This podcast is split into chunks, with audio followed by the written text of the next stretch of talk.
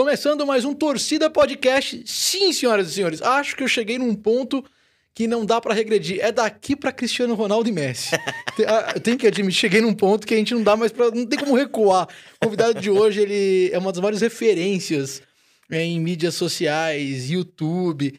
É, quando o assunto é futebol e entretenimento. Queria agradecer muito. Obrigado por ter vindo. Fred ou Bruno? Fred. Fred. Tamo junto. E aí, rapaziada? Tranquilidade. Pô, prazer é meu participar aí. Bernardo, eu vi que você começou esse projeto. Tinha visto algum, alguns trechos. Quando pintou o convite, já, já vim na hora pra relembrar um pouco do passado. Imagino que a gente vai tocar um pouco nesse assunto. Fala do que você quiser. É muito louco você ter topado vir aqui, sendo que a gente sabe que esse vídeo aqui vai dar 10 views. Então, é a primeira. Eu acho que é o primeiro vídeo na sua carreira pós-estouro que vai dar 10 views. Então, a gente vai realmente voltar lá atrás. Não, vai nada. Vou dar uma divulgada. O pessoal vai, vai assistir. Eu gosto, mano, de, de trocar ideia. Gosto, mano, de, de participar de todos os, todos os tipos de, de projetos. Ainda mais quando, quando a gente se conhece. Então, Eu vi que você foi no. em todos. Você foi no Podpah, foi no, no Flow. E aí eu fiquei pensando, caramba, cara, eu tô com medo de cair nos mesmos assuntos com o Fred, que ele foi. Ele falou nos outros, mas aí eu comecei a pensar, não, a gente vai falar de futebol. Uhum. E talvez você não tenha falado tanto de futebol nos outros. Sim, verdade, mano. Não sei se você falou, por exemplo, do fato de você ter tentado jogar futebol, ter corrido atrás, ter feito peneiras. Você chegou a falar disso nos podcasts? Quando, de quando eu era pequeno, não. Eu acho que eu cheguei a falar da série do Magnus, né? Que eu fiz. Última, olha só, ultimamente tava falando recentemente fiz a série, já tem mais de um ano já que eu É fiz que essa. o mundo parou. Mano, é, teve um ano congeladinho aí, né? A gente e a parou. gente tá na metade de outro congelado aí. Já tô vendo que, pô, Exato. tem live de festa junina. Nada aconteceu ainda, tem live de festa Vai junina acontecendo começar já a já. acontecer, talvez lá pro final do ano a coisa comece. Quando tiver É, todo né? mundo vacinado, essa é a verdade. É, que doido isso, mano. A gente- Mas não, lá do começo, assim, das peneiras, falo muito pouco mesmo, cara. Tem muita gente que tem, tem bastante curiosidade, mas nunca me aprofundei nisso mesmo, não. É legal que você veio aqui, porque a gente pode, nesse momento, arregaçar os caras que te barraram nas peneiras. os caras que não. De... Em time você fez peneira? Quais foram os clubes que você passou? Mano, que eu passei nenhum. Que eu, que eu eu fui- tentei todos. Você é o Cafu que não deu certo na última É peneira. isso, exa é, então, mas, pô, hoje em dia eu posso falar que eu dei certo, mas não no, no futebol jogando. Tô ali, pô, eu até brinco falando que eu tenho vida de, de jogador, mas sem a pressão da torcida. É, uma vez ou outra tem, tem uma pressãozinha ali, mas não tem nem comparação com a pressão que, o- que os caras sofrem. Mas, mano, tentei todos, assim, tipo, a que eu mais tentei foi na escolinha do Corinthians, velho. A gente jogava, eu jogava num, num chute inicial, então joguei com a camisa do, do Corinthians muito tempo, assim, pra mim foi uma experiência muito legal, porque, mano, é, a gente chegava na, na escola, por exemplo, sei lá, Corinthians contra César Sampaio, a escolinha do César Sampaio. A gente chegava na escolinha do César Sampaio, os pais das crianças que os filhos estavam matriculados no César Sampaio começavam a torcer pro Corinthians, mano. É sério, então, mano, realmente. nível. É, então, tipo, então eu tive um, um, um prazerzinho ali, uma sensação de, de jogar com, com a camisa do Corinthians. Eu cheguei a jogar contra o Corinthians quando era moleque e vi É. a torcida pra assistir. É um bagulho maluco. Mano, teve uma vez uma história. É, no antigo clube do MEC tinha aqui no, na- em São Paulo. É, e aí a gente chegou, a escolinha do São Paulo tava perdendo pro clube do Mé, sei lá, de, mano, de 14 a 1.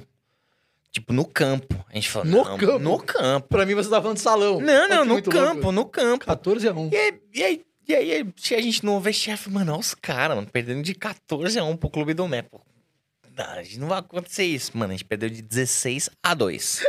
A gente conseguiu. E, mano, e aí a torcida vindo de fora, tipo, é, tem que honrar a camisa do timão. Tipo, mano, cobrando as crianças de 13 anos de idade. Tá ligado? Então, mano, a gente sentindo mó, mó pressão. Invadiu o pré-primário, vai botar é, pressão então. em vocês. É, então, mas nessa época acabou que, pô, nunca tive a oportunidade de jogar contra a escolinha do Palmeiras, por exemplo. Ia ser bem estranho, mano, eu jogando contra o Palmeiras com a camisa do, do Quantos anos Corinthians. você tem?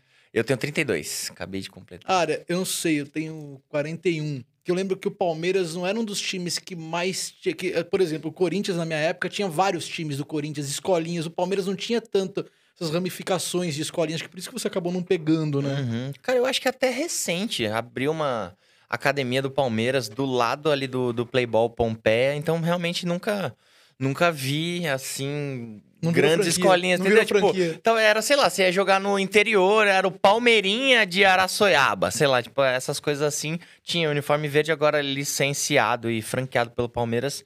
Muito, muito raro, assim, mas é engraçado porque eu, eu curto, eu sigo, obviamente, o, o Palmeiras e eles colocam lá avaliação do sub-7 pro, pro nossa, pra nossa categoria. E, pô, meu filho tá pra nascer aí, então já tô, já tô dando uns prints ali. Você quer que ele contra esse caminho da bola? Honestamente, é, ele não vai precisar, Bernardo. Essa é a grande real, assim, Que mano. bom. Eu, eu, eu lutei muito por isso minha vida inteira, porque eu achava que era assim que eu ia tirar minha família da, mano, das dificuldades que minha, das dificuldades financeiras que minha família sempre teve. Então, pô, eu não me achava talentoso pra outra coisa, eu me achava talentoso pro, pro futebol. Ainda bem que, que eu encontrei o jornali- jornalismo, encontrei o YouTube e acabei achando esse outro caminho, muito também através do, do futebol. Mas, cara, assim, tipo, eu acho, por mais que, pô, 1% dos jogadores tenham uma vida extremamente luxuosa e tal, mas eu acho que é uma, é uma vida muito fria, cara. Uma vida, tipo, muito sozinha, entendeu? Que, tipo, que você tem que abrir mão de um pedação da sua vida pra, em busca do seu sonho. Pô, se for o sonho dele, beleza. Mas agora, tipo, pô, quero muito que meu filho seja jogador de futebol. Não, cara, porque ele não, não vai precisar. Essa sua definição de solidão para jogador de futebol vem da sua experiência que você teve no projeto do futsal ou vem das amizades que você tem com jogadores de futebol e você deve conversar, você deve ter uma galera de WhatsApp aí de jogador de, você deve ter o WhatsApp do Neymar, por exemplo. Sim, dos dois, Bernardo, dos dois lados, assim. É, eu já me ligava nisso, conversando com os jogadores, porque assim, é, eu sempre tentei entender mais o lado dos jogadores do que o lado do torcedor, embora sempre fui e sempre vou ser torcedor. Só que eu queria chegar lá, eu queria entender, eu queria tratar o jogador como pessoa. Entendeu? Tipo, perguntar algumas coisas diferentes daquilo. Eu falava, mano, por que, que às vezes vocês respondem as mesmas coisas? Eu falava, porque os jornalistas perguntam as mesmas coisas. Então, meu objetivo sempre foi fazer, sei lá, tipo, o Gabigol, por exemplo. Foi um dos primeiros caras grandes que eu gravei assim. O Gabigol sempre foi marrento, sempre naquele estilo dele. E meu objetivo era, pô, provocar o Gabigol, tipo, fazer uma competição de igual para igual, fazer com que ele desse risada. E funcionou. Então, tipo, a partir dali eu falei, mano, ó, consegui fazer o Gabigol dar uma risada Quebrar uma barreira. quebrar uma barreira, velho. Então aí comecei a, ter amizade com os caras, comecei a trocar ideia e eles sempre falaram disso. E eu já fui em algumas concentrações dos clubes. E você chega lá e fala, mano, o cara ele viaja, ele vive a vida viajando. Tipo, com o Kaká já conversei isso. É, ele, ele viajou o mundo inteiro, mas não conhece país nenhum praticamente. Tipo, ele tá conhecendo agora, porque ele chega no aeroporto, hotel, hotel centro de treinamento, hotel, hotel, estádio, estádio, hotel, casa. Sempre essa galera comportada. Conversa com o Renato Gaúcho, com o É, Mário não, é- sobre isso. Aeroporto, hotel, todos os prostíbulos da cidade, aeroporto, hotel. Jogo, de vez em quando, tinha um. Tem isso, óbvio. É que essa galera ela foi mais comportada. Acho que, eu não sei, até essa geração nova, que é a geração que você tem contato, e você testou o Gabigol. A coisa começa a ficar diferente. Pô, ele foi pego esses tempos aí dentro do, do negócio, de- num cassino, No cassino, é. e deu uma hora pra, O cara, ele, ele sai, tem alguém com o celular, pegou ele, fotografou, já deu ruim. É, não, a chance de ser pego hoje é muito. Por isso que a solidão bate nos caras. É, então, mas, mas assim, da mesma forma que a chance de ser pego hoje em dia é maior, a chance de você armar um belo de um esquema também é, é muito maior. Privado. entendeu? O Gabigol não foi o único, não foi o primeiro a fazer alguma coisa do, do tipo. É óbvio que isso a- acontece. A gente não é burro. a Eu gente, né? fiquei, assim, por mais errado que o Gabigol esteja nessa situação atual do planeta, eu fiquei feliz quando eu vi que, falei, olha só, um jogador raiz. Não morreu, tipo, Romários existem, sabe? A gente fica feliz pelo, pelo fato de existir e triste pela situação, mas eu pô, fiquei feliz quando eu vi. Falei, ah, Ele foi pego pelo frota, né? o que é muito o, que- errado. O que é história. Só vira um negócio meio doido medo é ali, daqui- mas, mas, cara, já ouvi boatos que, mano, que realmente essa operação do Frota tá, mano, tá funcionando de fato em várias, várias ocasiões. Então, mano, legal, cara, que legal que ele tá fazendo o trabalho dele, tá, tá fazendo bem feito, é bem-vindo. Frota parou. Isso é muito surreal, né? Isso é muito bom. Ah, então, a gente tá falando das peneiras. Você- Sim. do- de você tentar jogar futebol quando você, quando você era moleque. Eu Uhum. ia te perguntar, a gente acabou indo pro outro lado. Sim. Que posição você jogava? Mano, eu tentei jogar de todas também. Porque assim, quando Isso eu. não é bom, Fred. quando- é, então. Quando eu tentei jogar em todas, é por- isso não é uma boa. E- Então, mas eu acho que o Cafu também era um negócio meio assim também, né? Ah, Ele é? Jogou em vários, sei lá. É, eu gostei desse. Eu vou, vou mudar a bio do Instagram. Tá lá, Fred, o Cafu que não deu certo. O Cafu que não passou na última peneira. É isso. O Cafu que insistiu, insistiu e não deu em Você nada. pensa que se o Cafu não tivesse ido pra última peneira, hoje ele era o Fred. Pode ser, é Cara, verdade. Ou não, ele era o. Fred sem, as, sem o YouTube, sem as mídias sociais. Isso é muito louco, né? É o lance do. É o lance do não é quantas vezes você cai, é quantas vezes você levanta. Exato, cara. Qual foi a sua pergunta mesmo, Bernardo? Posição falei- você jogava. Posição que eu jogava. Então, quando eu entrei na escolinha, a primeira vez, porque é, meu pai sempre me levou pras quadras que ele jogava, ele sempre jogou muito futebol amador, principalmente futsal, desde, desde meus dois anos de idade. Então eu sempre tive muito contato ali com, com, com a bola. Sempre gostava muito de ver. Pô, meu pai jogava pra caramba. Quer dizer, ainda joga pra caramba. Se ele estiver vendo isso aqui, vai ficar bravo se eu falar que ele jogava. Ele ainda joga anos tem muito. Meu pai? pai, meu pai tá com. Vai fazer 58 agora. E ainda bate uma bola, joga mais bola que eu, mano. Gosta mais de futebol do que Nos eu. veteranos da vida? Demais, ele vai bem, joga com Veterano, Vars ou Society com a galera? Sou site com a galera, mano. Ele, tudo que é futebol, ele tá dentro, mano. Eu fiz meu aniversário esses dias, não, pô, não tem jeito da gente armar um joguinho e tal, não sei o que. Aí a gente jogou no sábado, ele, pô, vamos jogar domingo também. Falei, pô, rapaz, fominha que você é, mano. Então eu sempre acompanhei ele. E aí, quando ficavam os filhos dos outros jogadores ali, né? é, eu, eu já me destacava. Mas só que aí, quando eu fui pra escolinha, eu só sabia chutar de bico, que foi o que eu aprendi com meu pai. E aí, aí eu aprendi as técnicas e tal, mas só que eu era ruim quando eu entrei. Aí os ruins, todo respeito a não sei se eu vou ser cancelado pelo sindicato dos laterais direitos, mas o pessoal, mano, joga ali pra lateral. Sindicato Né? do Michel Melancia. É isso, é. Sindicato dos Que lateral Marcos direito é Rocha. zero, é. É, sindicato do Zé Carlos de 98. Exato. Desculpa aí, pelo amor de Deus. Sei que é o lugar de fala de vocês, já foi o meu lugar de fala uma vez de lateral direito. É, mas, mano, me jogaram pra lateral lá. Aí, mano, não deu certo. Aí, pô, tentaram na zaga, não deu certo, porque eu não gostava de marcar. Aí jogaram pra esquerda. Aí eu- fui melhor na esquerda do que na direita. Sendo E aí- destro. Sendo destro. Legal. E aí, mano, comecei a ir um pouquinho mais pro meio ali e comecei a levar muito a sério, assim. Eu já, hoje, até contando isso pra você, eu, eu contando pra mim mesmo, eu percebo que já tinha ali uma determinação que eu falei, mano, eu achava que eu era bom, mas não, eu tenho que ficar muito melhor que isso. E aí eu treinava de manhã e de tarde, assim. Aí ganhei bolsa na, na escolinha, então é, eu não era tão talentoso. E, mas só que eu me esforçava ali, ia na, na garra, ia na determinação, ia, pô, queria aprender o domínio, queria aprender o jeito de bater na bola. Sempre gostei muito disso, né? Sempre de me desafiar. Já era um pouco dos desafios do Fred ali, então, pô, sempre gostava de acertar a bola no travessão, de ficar mirando a bola dentro do bambolê, de acertar o passe no cone. Então, sempre gostei desses games que eu crio dentro da, da minha própria cabeça. E aí eu fui desenvolvendo, aí chegou uma hora que eu fiquei bom. Tipo, era o camisa 10 da escolinha, pô, mano, dono do time e tal, aí eu virei mala.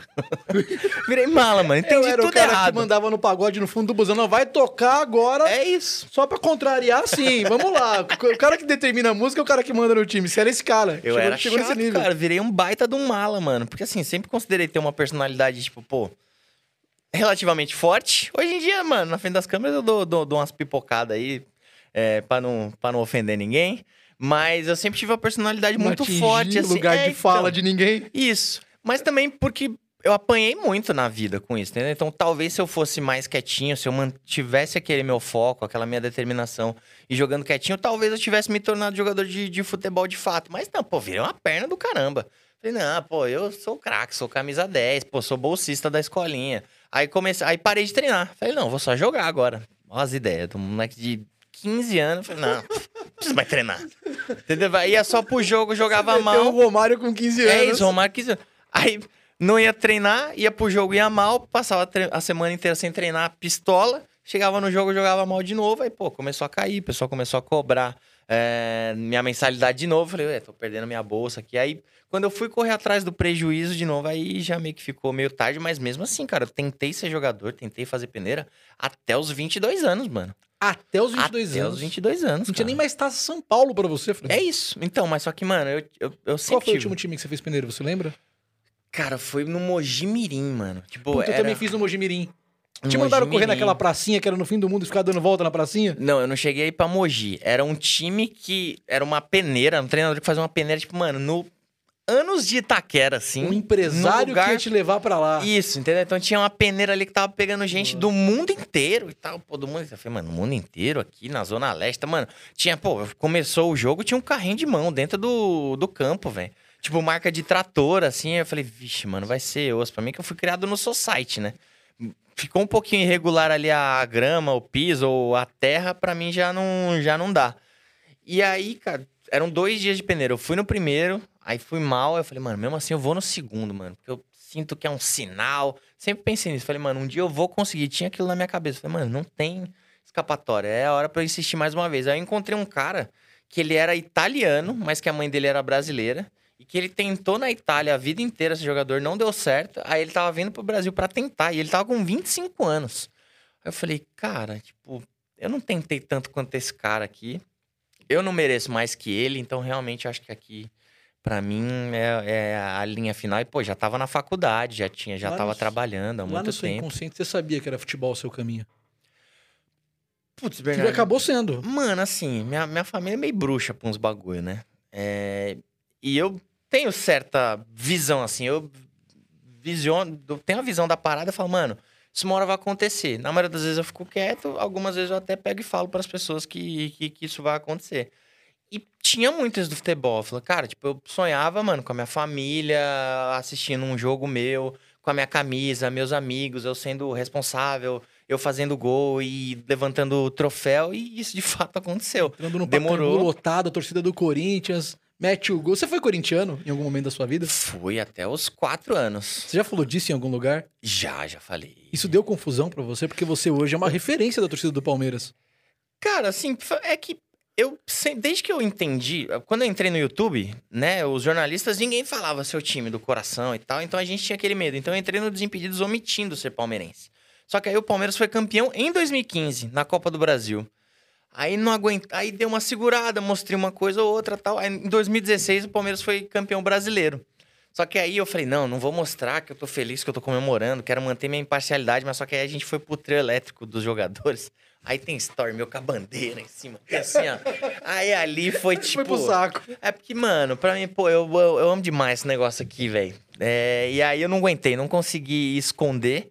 Mas, mesmo sendo palmeirense, eu entendi que, que a minha missão na parada é mostrar pra galera que, pô, eu, eu posso ser palmeirense, mas não tem problema nenhum eu vestir a camisa de outro clube. Tem gente que veste, veste a camisa do Real Madrid, veste a camisa do, da Portuguesa, tem gente, tem, pô, torcedor do Corinthians, do São Paulo, que veste a camisa do Santos. Enfim, então eu falei, cara, eu, eu quero tirar esse lado babaca do torcedor, de, desse fanatismo bobo, de, de levar tudo pra violência, de tipo, não, você vestiu a camisa do Olaria, você vestiu a camisa do São Bento, você não é. Ai, meu Deus. Você não é palmeirense. É, então, eu sempre busquei isso de tirar a parte da violência, porque, mano, eu já passei por algumas situações antes de virar Fred, eu falei, cara, imagina se eu tô saindo pra assistir o jogo e eu morro, mano. Tipo, imagina, tipo, que lugar, que situação da vida de um ser humano você sai de casa e você não tem 100% de certeza você vai voltar. É só no estádio de futebol, mano. Isso é bizarro, que é tipo, é um esporte, é um negócio que é feito pra alegria das pessoas, é um entretenimento e já tiveram vários filhos, vários pais, várias mães que já foram pro, pro estádio e simplesmente não voltaram, cara. Então, pra mim, é bizarro a gente correr esse tipo de risco, é bizarro ter esse tipo de pessoa é, que pensa dessa forma com o futebol. Então, eu entendi ali que, mesmo sendo palmeirense, deixando claro meu fanatismo, é, eu conseguiria contar pras pessoas é, que isso é um jeito babaca de pensar no futebol, entendeu? Que, pô, você pode amar o seu time, mas você não precisa odiar o outro. E você entendeu que essa é a sua missão como digital influencer, como youtuber. Cara, como Que comunicador, louco como um todo. Sabe que isso é muito DNA do programa que eu participo, às vezes, quando eles deixam que é o Estádio 97. eu sou um repórter quando eles precisam. Aham. Essa é a minha classificação dentro do Estádio 97. Mas é muito louco, porque essa é meio que a proposta do Estádio 97. Uhum. Eu já passei por isso, já. Eu sou corintiano declarado, sou repórter da equipe Corinthians no Energia em Campo. E no piloto, o nosso piloto foi Palmeiras e Bragantino. Eu fiquei no meio da torcida do Palmeiras. A galera, ouvinte do programa, sabendo que eu sou corintiano, vinha bater papo de boa, assim, sabe? Sem... E eu com medo no começo. Mano, Uhum. vai dar problema, eu tô no meio da torcida do Palmeiras. Cara, e é meio que a proposta do programa é meio que uma, é um negócio que você meio que abraçou pra você do caramba. Unir, Exato. não separar. É Isso assim, legal pra caramba. É que é a minoria, mano, mas só que é uma, é uma minoria que É agressivo. machuca muito o esporte, cara. agressiva, né? É isso, entendeu? Então, tipo, é um negócio ali que, cara, que. Porque assim, é, é um exemplo que eu sempre dou. Por exemplo, você saiu na rua hoje andando, pô, andou, sei lá, seis quarteirões. Dez pessoas falaram, pô, Bernardo, pô, gostei da sua camisa preta e branca, mano, você tá com um sorriso bonito, pô, gostei do seu óculos e tal. Vários elogios. Se uma pessoa fala, tipo, hum, Bernardo, tá com a cara boa não, mano, tipo, pô, tá se vestindo mal, não sei o quê. Você vai chegar em casa, você não vai lembrar das dez pessoas. Você vai lembrar dessa única pessoa que falou mal de você. Então, futebol é isso, entendeu? Tipo, a, a parte boa, ela é muito boa. Mas só que a parte ruim, ela é extremamente ruim, entendeu? Tipo, e ela causa danos irreparáveis, entendeu? Tipo, tem... Vidas são perdidas no, no futebol por conta da, da violência de uma parada boba, de uma parada que é só... Que foi só criada como entretenimento. E vende mais. Porque a notícia boa, exemplo, a- vou dar um exemplo, hein? de vocês, o menino que não que tem deficiência visual, Uhum. que vai pro estádio e a mãe narra o Sim, jogo o pra ele. Nicolas. O Uhum. Nicolas.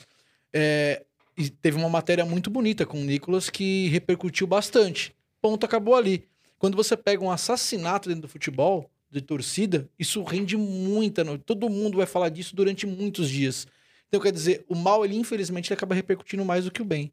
Em muitas mas- situações. Como um todo, né, Bernardo? infelizmente. como um- não, não só no futebol, né? Tipo, em, em tudo, assim. Realmente, tipo, impacta mais. Que nem eu, por exemplo, pô, eu sou jornalista.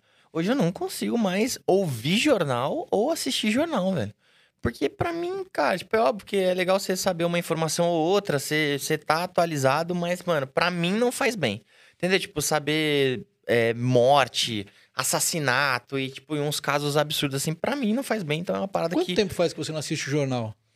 Que eu não assisto jornal? Tipo, jornal, assim. Cara, É. a última vez que eu assisti mesmo o jornal foi eu tava na faculdade. Acho que isso deve ter sido. Faz muito tempo. Cara, deve ter Você sido não tá 2000. sabendo. Nos últimos três dias, o Bolsonaro saiu fora, o Morão não quis assumir. O, o Frota é o presidente do Brasil. não tá sabendo. Eu tinha que te contar. Vocês têm que avisar o Fred o que tá acontecendo no Não. mundo. Mas, cara, a última vez que eu assisti o Jornal Nacional foi, foi porque tinha um vídeo meu no Jornal Nacional. Porque eu trabalhava como escriturário, aí teve um assalto na frente da, do trabalho. E eu, na época, pô, tava com o faro jornalístico, mais que um labrador. Apurado. Apurada, aí, mano, peguei, filmei o assalto acontecendo, aí fui lá, desci no supermercado, é, entrevistei a vítima, entrevistei o segurança e tal, e peguei, mano, mandei pra Globo, eles compraram minhas imagens, ganhei 350 reais, conheci o prim- Tramontina. Seu primeiro feliz. trabalho como repórter foi na Globo. Chupa. Provável. É verdade, a Você- primeira vez que algo meu apareceu na televisão foi na Globo mesmo, no E Jornal Nacional. Você tá preparado pra volta? Pro Jornal Nacional? Não, eu olho pra você, grita, grita na tua testa, Globo Esporte. A, a linha de sucessão do Andreoli não vem só do Desimpedidos. Juro pra você. Eu não sei se já te falaram isso. E eu vou te falar Não. mais, hein? Hum. Andreoli no Globo Esporte, eu cantei essa bola quando ele era CQC. É Eu mesmo? falava pras pessoas, mano, ele é a cara do Globo Esporte. Quando ele começou a fazer matérias com futebol, eu falava, mano, ele é a cara do Globo Esporte. Uhum. E você, eu, ele era. Você, aliás, você assumiu essa bucha no Desimpedidos no lugar dele, né? Pô, Puta mara- bucha. que bucha maravilhosa. Mas no começo bucha- devem ter te batido pra caramba, porque substituir alguém que é famoso, você não sendo, você pode ser o melhor cara do mundo. A galera vem pra dar porrada. Bernardo, vou te falar que, cara, eu sofri pouquíssimo hate, assim, no, no começo. Porque eu acho que eu consegui gerar identificação logo de cara, né? Porque o Desimpedidos, eles queriam buscar um fã do canal.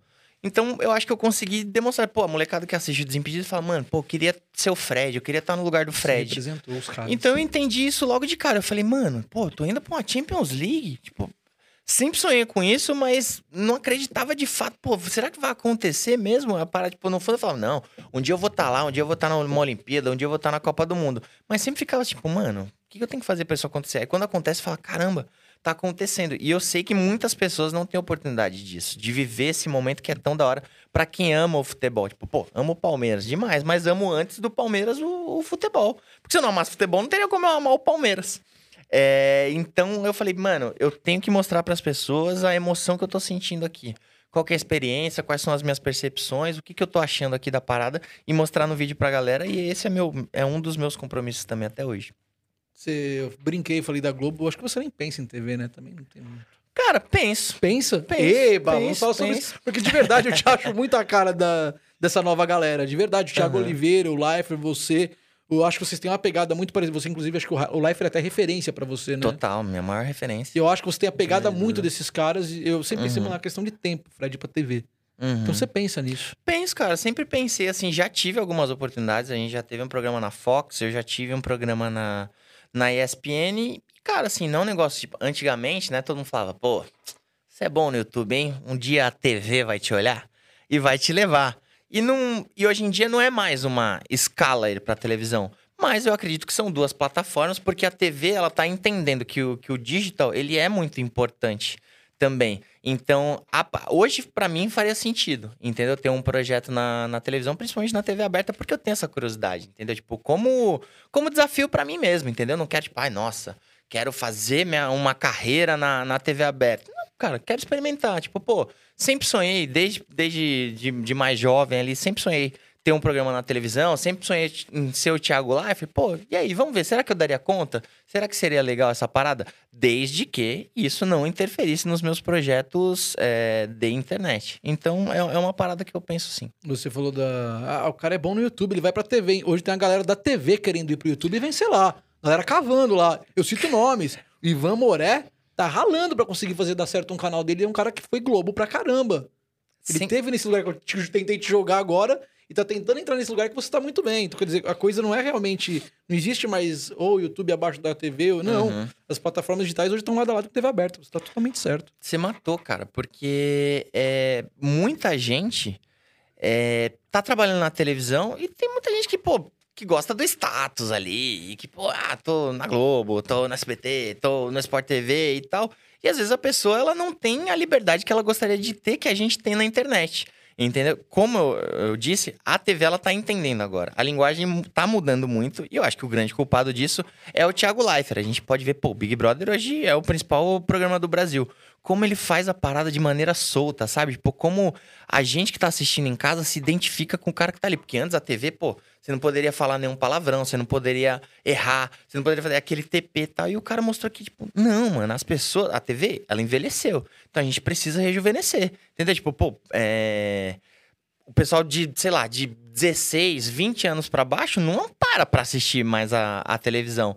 Então, se você não ficar ligeiro, se você não ficar esperto e entender que o conteúdo que você tem na televisão, ele tem que ficar on demand para as pessoas assistir depois no Globoplay, no YouTube, transformar em podcast e ficar no Spotify, cara, vai ficar para trás.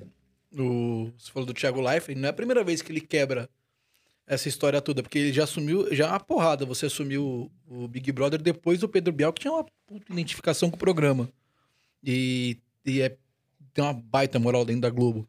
No, e não é a primeira vez, quando o Thiago Leifert ele assume o Globo Esporte, que ele sai daquele esquema que ele, que ele, ele larga a bancada, vai pro em pé, e numa linguagem mais popular, mais jovem. Ali ele já quebra uma parede incrível. Para mim, ali ele muda muito do jornalismo na TV aberta. Mano, para mim ele mudou não só o jornalismo, para mim ele mudou o entretenimento como um todo, Bernardo. Porque é, é óbvio que a Globo é a, é a maior referência que tem. E todo mundo vai atrás desse, desse caminho.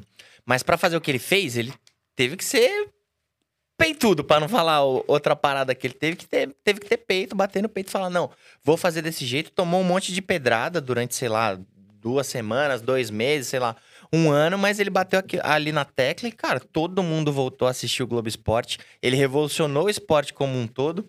É, e revolucionou a comunicação como um todo, porque os outros programas, as outras editorias, jornalismo, é, entretenimento, eu acho que elas seguiram essa linha também de ser algo mais solto, de ser algo mais pessoal, porque, pô, você não conversa com uma pessoa que fala. E hoje, aqui, nós vamos. Tipo, ninguém, ninguém troca ideia assim na vida. Então, ele entendeu isso muito rápido e ele conseguiu aplicar com, com perfeição, assim. Então, para mim. É que eu também sou suspeito de falar que para mim ele é Gênio, mano. Gênio, gênio. É a sua referência total mesmo, é ele, não tem. Total, cara. Tanto no, Legal. no esporte quanto no, no entretenimento como um todo, assim. Então, se eu pudesse seguir os passos ali, cara, se tivesse uma pessoa, pô, quem que você gostaria de ser, mano? O Thiago Life. Porque, assim, eu, mano, eu falei aqui da minha personalidade, né? Mas hoje eu aprendi a dosar. Porque antes, quando eu era mala, eu me ferrei. Hoje eu já sei dosar mais. Mas, assim, quando eu tô sozinho em casa, eu vejo tal pessoa fazendo, eu falo, cara, eu acho que eu consigo fazer isso pô, eu acho que eu consigo ser melhor que isso, consigo fazer isso, aquilo, aquilo outro. Chega o Thiago Leifert, eu travo. Eu falo, mano, isso eu não faria. Ele é muito melhor que eu nisso. Tipo, ele realmente tá em outro nível, tá em outro patamar, é outra genialidade, assim. Então, realmente, ele é um cara que, me trava, ele é minha, minha criptonita. Porque Pô, eu falo, cara, realmente, acima disso eu não, não consigo fazer. Pô, sensacional. Que puta referência mesmo. Você é amigo dele, né? Você tem contato. Tem você contato. Você tem um amigo. Sim, eu já vi sim, que você sim. tem contato, vocês trocam mensagem. Eu já vi vocês uhum. conversando em redes. Sim, já, a gente já, já conversou. É isso, pô, ele, mas assim, por mais que a gente seja amigo e a gente tenha esse contato, quando aparece a notificação aqui no meu, no meu celular, Thiago Leifert respondeu o seu story. Falou, opa, aconteceu alguma coisa. Tipo, fico nervosinho, tem tá WhatsApp? ligado? Tenho, tenho, mas ele é mais do direct. Igual eu, assim, também. Sou mais de, de, de, conversar pelo, pelo direct do Instagram, tanto que foi assim que a gente marcou. Foi assim que a gente conversou. Do que pelo, do que pelo WhatsApp. Caraca, você bateu no, na camisa e falou: essa aqui é minha paixão, o futebol também, mas essa aqui. É, e, cara, eu, eu, fiquei muito feliz quando eu te vi comemorando a, o título da Libertadores com os caras no campo. Foi. O da Libertadores eu não tava no campo. Qual que foi que você Foi a Copa campo? do Brasil. A Copa do Brasil, Copa isso. do Brasil eu tava no A campo. Copa do Brasil você tava no campo. E eu falei, caramba, ele tá comemorando um título com os caras. Isso, quem conhece, eu falei, puta, que, que legal. Eu queria que você falasse um pouco disso, de ir pro campo comemorar com os jogadores um título, que é um momento muito particular dos caras. Muito. E é um momento que o cara não passa por isso todo ano. É tipo, tem cara que passa três, quatro vezes na carreira. Digo, um título grande. Tem cara que não tem o sabor de experimentar isso. E você teve, pô, a experiência de. Fala disso aí que foi do caramba. Cara, assim, é, felizmente não foi minha, minha primeira experiência. A primeira experiência de fato foi no Deca Campeonato em 2018. É, que aí eu tava no campo pela primeira vez lá em São Januário, depois de uma viagem muito doida que eu fiz pra Argentina, da final da Libertadores que não aconteceu, peguei um voo direto pro Rio de Janeiro. É, e aí a gente tem muito contato com a CBF, a CBF deixou a gente entrar em campo e, pô, os jogadores me chamaram pra, pra comemorar ali, mas é aquilo que você falou, é uma parada muito particular, entendeu? Então, eu mesmo como torcedor, né? Tipo, pô, a torcida se sente parte daquilo, mas eu mesmo como torcedor, tipo, eu acho que o que me trouxe até onde eu tô hoje aqui no, no futebol e ter essa interação com, com os jogadores é porque eu sou uma pessoa muito situada, mano. Então, tipo, mano, eu não sou de ficar fazendo story na hora errada. Eu não sou de querer ficar mostrando que eu tô com os caras o tempo todo. Teve uma época que até me zoavam no Desimpedido. Falavam, ah, o Fred, pô, é, lambe bola de jogador, tá, fica pagando pau com o jogador. Mano, tipo, eu acho que eu mostrei, sei lá, 10% das vezes que eu tava com os jogadores. A maioria delas eu não mostrei. Então foi aí que eu con- conquistei o meu respeito com os caras, né? Porque eles viram ali que, pô, tava pra ser amigo dos caras e eu só sou amigo de quem eu me identifico. Se o cara é meu mala, não, não tem por que eu ser amigo dele. E assim eu fui conquistando, fui, tipo, chamando os caras pra gravação, fui ganhando projeção no Desimpedidos, pô, que a gente já fez em Madrid, o que a gente já fez em Miami com o Paris Saint-Germain, tipo, pô, tudo graças aos contatos que o Desimpedidos tem, ao tamanho que o canal é, desenvolveu, mas, pô, eu tenho uma parcela de contribuição muito grande nisso por conta das alianças e do, das amizades que eu fui fazendo ali no futebol. Então, essa, essa parada de, de comemorar o título com, com o torcedor Palmeiras é um, é um negócio que eu construí lá atrás.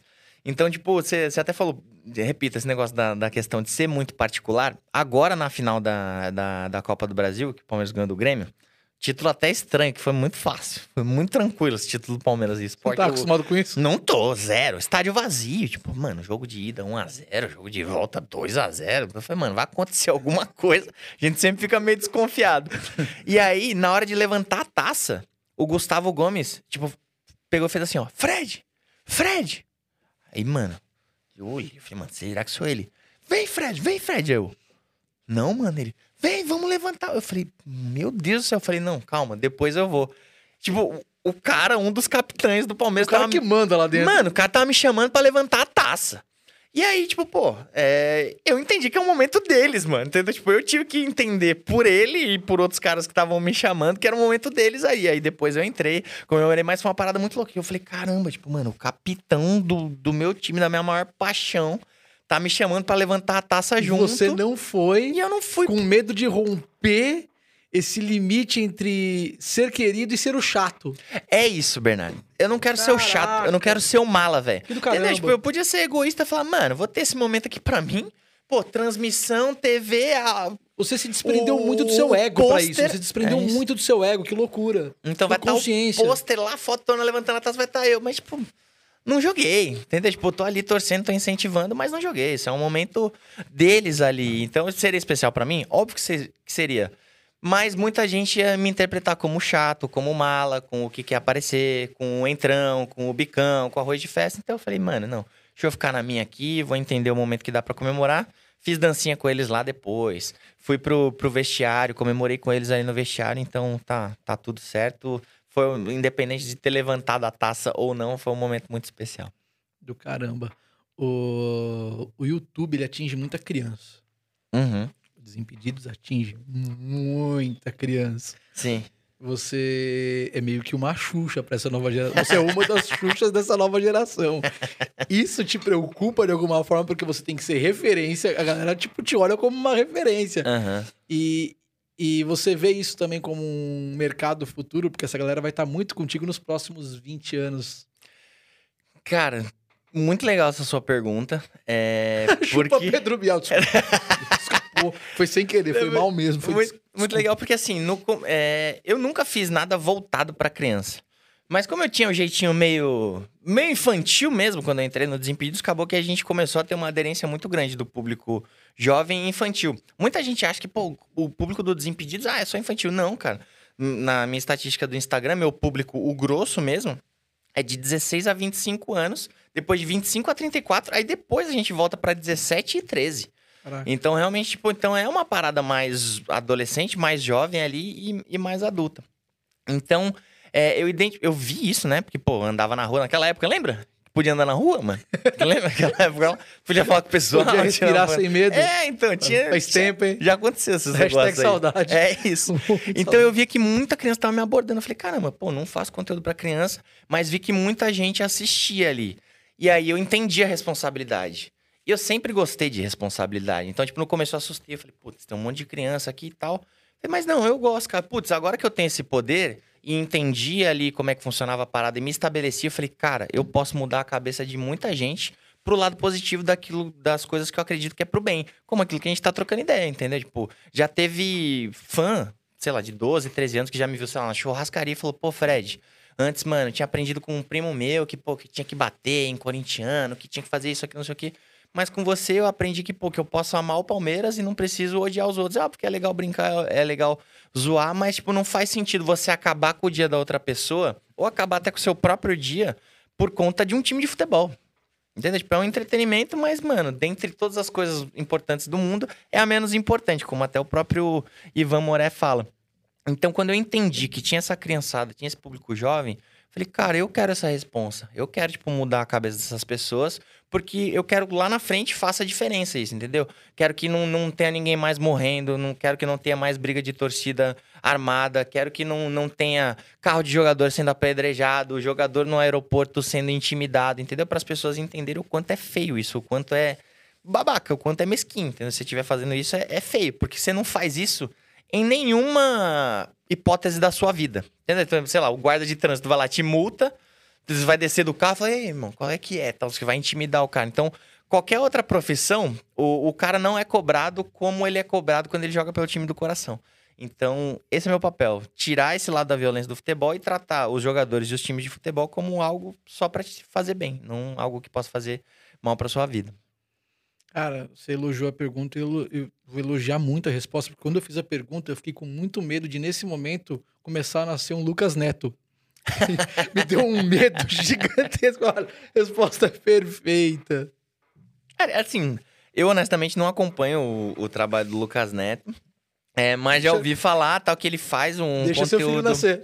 É, então, ele faz você um vai, trabalho... Você não vai querer da sala, mas da cozinha você vai estar acompanhando. vai estar muito alto o celular e por mais que ele fala muito alto, vai chegar em você. É, não, é óbvio que eu vou... Tudo que, meu filho quiser assistir nessa primeira etapa da vida aí, do, do zero aos 35 anos, eu vou estar junto com ele assistindo. do zero aos 35 anos. É, você falou do seu pai que bate uma bola. Eu, eu li que. Eu, porque eu faço, faço lição de casa, eu falei sobre sua vida, Fred, porque uhum. tá assim agora. E aí eu vi que teu pai ele era metalúrgico. Sim, metalúrgico. Ele se aposentou como metalúrgico Geralmente, recentemente, inclusive. Metalúrgico, ele é um cara regrado. Aí você me disse aqui que ele era apaixonado por futebol. Então rolou apoio. Quando você falou, não, vou fazer, quero ser jogador, rolou apoio. Quando você falou, quero fazer jornalismo, quando virei youtuber, futebol, tudo, tudo apoiado. Sim, cara. Meu pai é e meu. Não tentou te levar pro Senai a força em nenhum momento. Eu fiz Senai. Torneiro. Do quê? Não, mano, eu tenho, tenho. Eu fiz web design no Senai, oh. fiz eletrônica, fiz, mano, fiz um monte de curso no Senai, ah, então cara. Ele apoiou te matriculando. não, você pode ser jogador, mas vem cá fazer essa matrícula comigo. Tá, tá, tá, tá, tá, vai lá. Tá, vai lá. Não, cara, assim, meu pai sempre torceu muito, né, pra, pra eu virar jogador de futebol, porque era um sonho dele, mas só que ele desistiu muito cedo. Ele tentou e na primeira peneira que ele tomou não, ele ficou pistola. Meu pai é meio pistola, assim, quando ele é, é contrariado. E acabou que ele não tentou mais. É, e aí, pô, eu falava, não, pai, quero ser, quero ser, sempre sonhei com isso. Ele sempre apoiou. Mas como nossa família sempre teve muitas dificuldades financeiras, não dava para ele abrir mão do trabalho dele pra ir me acompanhar nas peneiras, enfim. Então, mano, fazia tudo sozinho. Mas na escolinha de futebol, final de semana ele ia acompanhar, cobrava o treinador quando não me colocava para jogar. era o cara do alambrado? Era, pô, é mano. Meu, meu, pai, sei lá, teve um jogo que eu fui jogar em Sapopemba, nunca mais esqueci o, o, o lugar. É, o cara, no, no intervalo do primeiro pro segundo tempo, ele falou: Bruninho, aquece. Tô lá aquecendo, pai, mano. Metade do segundo tempo, ele, Bruninho, aquece. Mano, já tava exausto de aquecer. E teu pai vendo. Que Não, bacana. ele não foi. Acabou o jogo. Aí, prorrogação. Bruninho, aquece. Você vai entrar. Mano, primeiro tempo, prorrogação, nada. Segundo tempo, prorrogação. Bruninho, aquece. Eu já, mano, já morto, já. Meu mapa de calor tava bombando ali, ó, do lado do, do campo. Aí ele falou, Bruninho, você vai entrar. Ó, você vai entrar no lugar do Luizinho e tal, não sei o quê. Aí, putz, entrei. Porque eu entrei, o goleiro cobrou o tiro de meta. Bola passou aqui por cima, o juiz, pi, pi, pi, acabou. Perdemos nos pênaltis. Aí voltei pra casa chorandaço. Aí contei pro meu pai. E aí ele foi no outro dia cobrar na escolinha. Foi, pô, mandou o moleque aquecer, que não sei o que e Pra colocar faltando um minuto pra acabar o jogo. É, então, na, ah. então, na época eu acho que o treinador não, não poderia falar, mas ele gostaria de falar: olha, a gente não colocou pro seu filho, é ruim, né? Tem esse detalhe, não sei se você tá ligado aí. Algo que é importante na questão do futebol. Mas talvez tenha sido algo que me ajudou, porque aí eu comecei a ter mais oportunidade por livre e espontânea pressão do meu pai em cima do treinador. E aí foi quando eu fui do lateral direito, zaga, esquerda, meio e ali, e ali ataque. Impulsionou. Este, homem foi o seu coaching. Olha só. Este homem foi seu coach. Este homem te colocou faltando 30 segundos. Um tiro de meta pra acabar o jogo. É este gênio dos bancos. Você foi pedido pela torcida do Cruzeiro pra ser dirigente. Isso existe? Isso é verdade? Dirigente, não. Dirigente, o que que a torcida do Cruzeiro Era pediu jogador, cara. pra, pra jogador? Pra jogar. E justamente a Cruzeiro, minha segunda cara. pergunta é: você poderia jogar facilmente no time do Cruzeiro, não ter. Era pra, não era pra direção, eu, tinha visto alguma coisa, eu lembro que era pra jogar. Os Era caras queriam no jogar, campo. cara. Foi um, foi um rumor que surgiu no, no, no Twitter, cara. Eu nem acompanho tanto o, o Twitter. É o que, que aconteceu? Eu fui num podcast e aí perguntaram, pô, porque eu fiz a primeira, a, a primeira temporada da série no Magnus e criou-se uma expectativa pra segunda temporada porque a primeira acabou dando muito certo. E aí eu falei que minha vontade era fazer a série num time de campo. E aí, cara, eu comecei a ter proposta. Tipo, gente me ligando, presidente de clube me ligando, tal, empresário. E, pô, pô, vem pra cá, pro Paraná. Vem pra cá, pra, pra Isso- Santa Catarina. Isso, isso, pra cá pra- isso, desculpa te cortar, você vai, aliás, te cortar, Não, cortar convidado é um perigo. Depois eu te explico sobre isso, me cobra, viu? Ah, eu tá. aprendi muito com você. E com o Igor Guimarães, me cobra isso depois. Eu tenho que falar. Isso é muito a cara, a minha cara como corintiano nesse momento. Que eu tô dormindo sonhando com o Renato Gaúcho, eu sei que eu vou acordar com o Lisca doido. Os caras dormiram sonhando com o Fred e acordaram com o Cartoloco. Fala disso, tô curiosão. Foi isso, cara. E aí surgiu, é porque eu fui no podcast e falei que tava tendo essas propostas e tal. Aí eles, pô, fala aí, cara. Eu falei, cara, não vou falar porque acho antiético, entendeu? Pô, cheguei a sentar na mesa do presidente, assim, pô, fui até o Clube grande. Cara, clube grande, quer Ah, dizer, já Fred. foi, já foi maior. É, Ah, não tá na Série A do, do brasileiro, tá na Série B. E aí, tipo, pô, sentei com o presidente e falou, cara, a gente queria que você tivesse, fizesse um tempo de experiência aqui, pô, a gente sabe o quanto você agrega pro, pro clube. E ele falou, mas assim, também vejo futebol em você. "Cara, porque se você não jogasse nada, a gente nem ia te chamar. Então a gente vê um potencial em você, a gente vê que você é um garoto batalhador, esforçado e tal. Então, pô, é, que tal você fazer uma experiência aqui? Eu falei, cara, legal, show. Por mim, mano, já trazia minha chuteira. Mas só que a gente precisa do YouTube. A gente precisa que o YouTube aprove pra filmar tudo, entende? Tipo, só viver jogando? Pô, eu, honestamente, viveria tranquilamente. Mas, é, eu precisava mostrar isso pro público. Então não faria o mínimo sentido eu ir pra esse clube e não mostrar toda a experiência, porque, cara, eu tô ali representando o sonho das pessoas. Como sempre coloquei na, como meta Sua no, no Desimpedidos. E aí falei isso porque aí o clube começou a ir muito mal, né? No campeonato que ele tava disputando. E aí a gente falou, mano, vai ser uma roubada. E acabou que, pô, a questão do Covid apertou. E a gente fala com o YouTube de Los Angeles, então é com a global do YouTube. Então eles falaram, cara, tiraram o pé de todos os projetos e falaram, mano, não, não vai dar pra gente fazer agora. E acabou que caiu essa oportunidade. E aí chutaram que era o Cruzeiro. Falaram, cara, ele falou que ia pra um, pra um time que é grande, que já foi campeão Tá brasileiro B, e tal. É, então, tá indo acho que- mal. é, então, tá indo mal. Puta, vai batendo, Falaram, né? É isso, falaram, é o Cruzeiro. Mas acabou que não, nunca tive nenhuma, nenhuma conversa com o Cruzeiro. Mas, cara, é, o torcedor foi muito carinhoso, cara. Porque o, o público do Desimpedidos lá em, em- em Minas Gerais, mano, é, é gigantesco, assim. Toda vez que a gente vai lá, a gente recebe um carinho muito grande. E assim, eu tava. Tava não, ainda tô parado, não tô treinando pra nada. Inclusive, acabei de, Você operou de o operar. joelho? É, acabei de Você operar operou o quê do o joelho? joelho. Eu tinha tendinite patelar. Aí tinha que, tive que abrir o tendão e raspar toda a, a sujeira, toda a tendinite que tava ali atrás, cortar o osso pra sangrar e vir uma cicatriz nova, enfim, maior processo aí. Então tô paradinho, quietinho na, na minha, mas já tô, já tô recuperando bem. Mas nada que te atrapalhasse a voltar a jogar. Não, é uma, não foi uma cirurgia complexa, nada que recuperação rápida, né? Cara, inclusive, é, se eu quisesse, eu poderia não operar. Porque sempre doía, era chato e tal, incomodava fazer os desafios.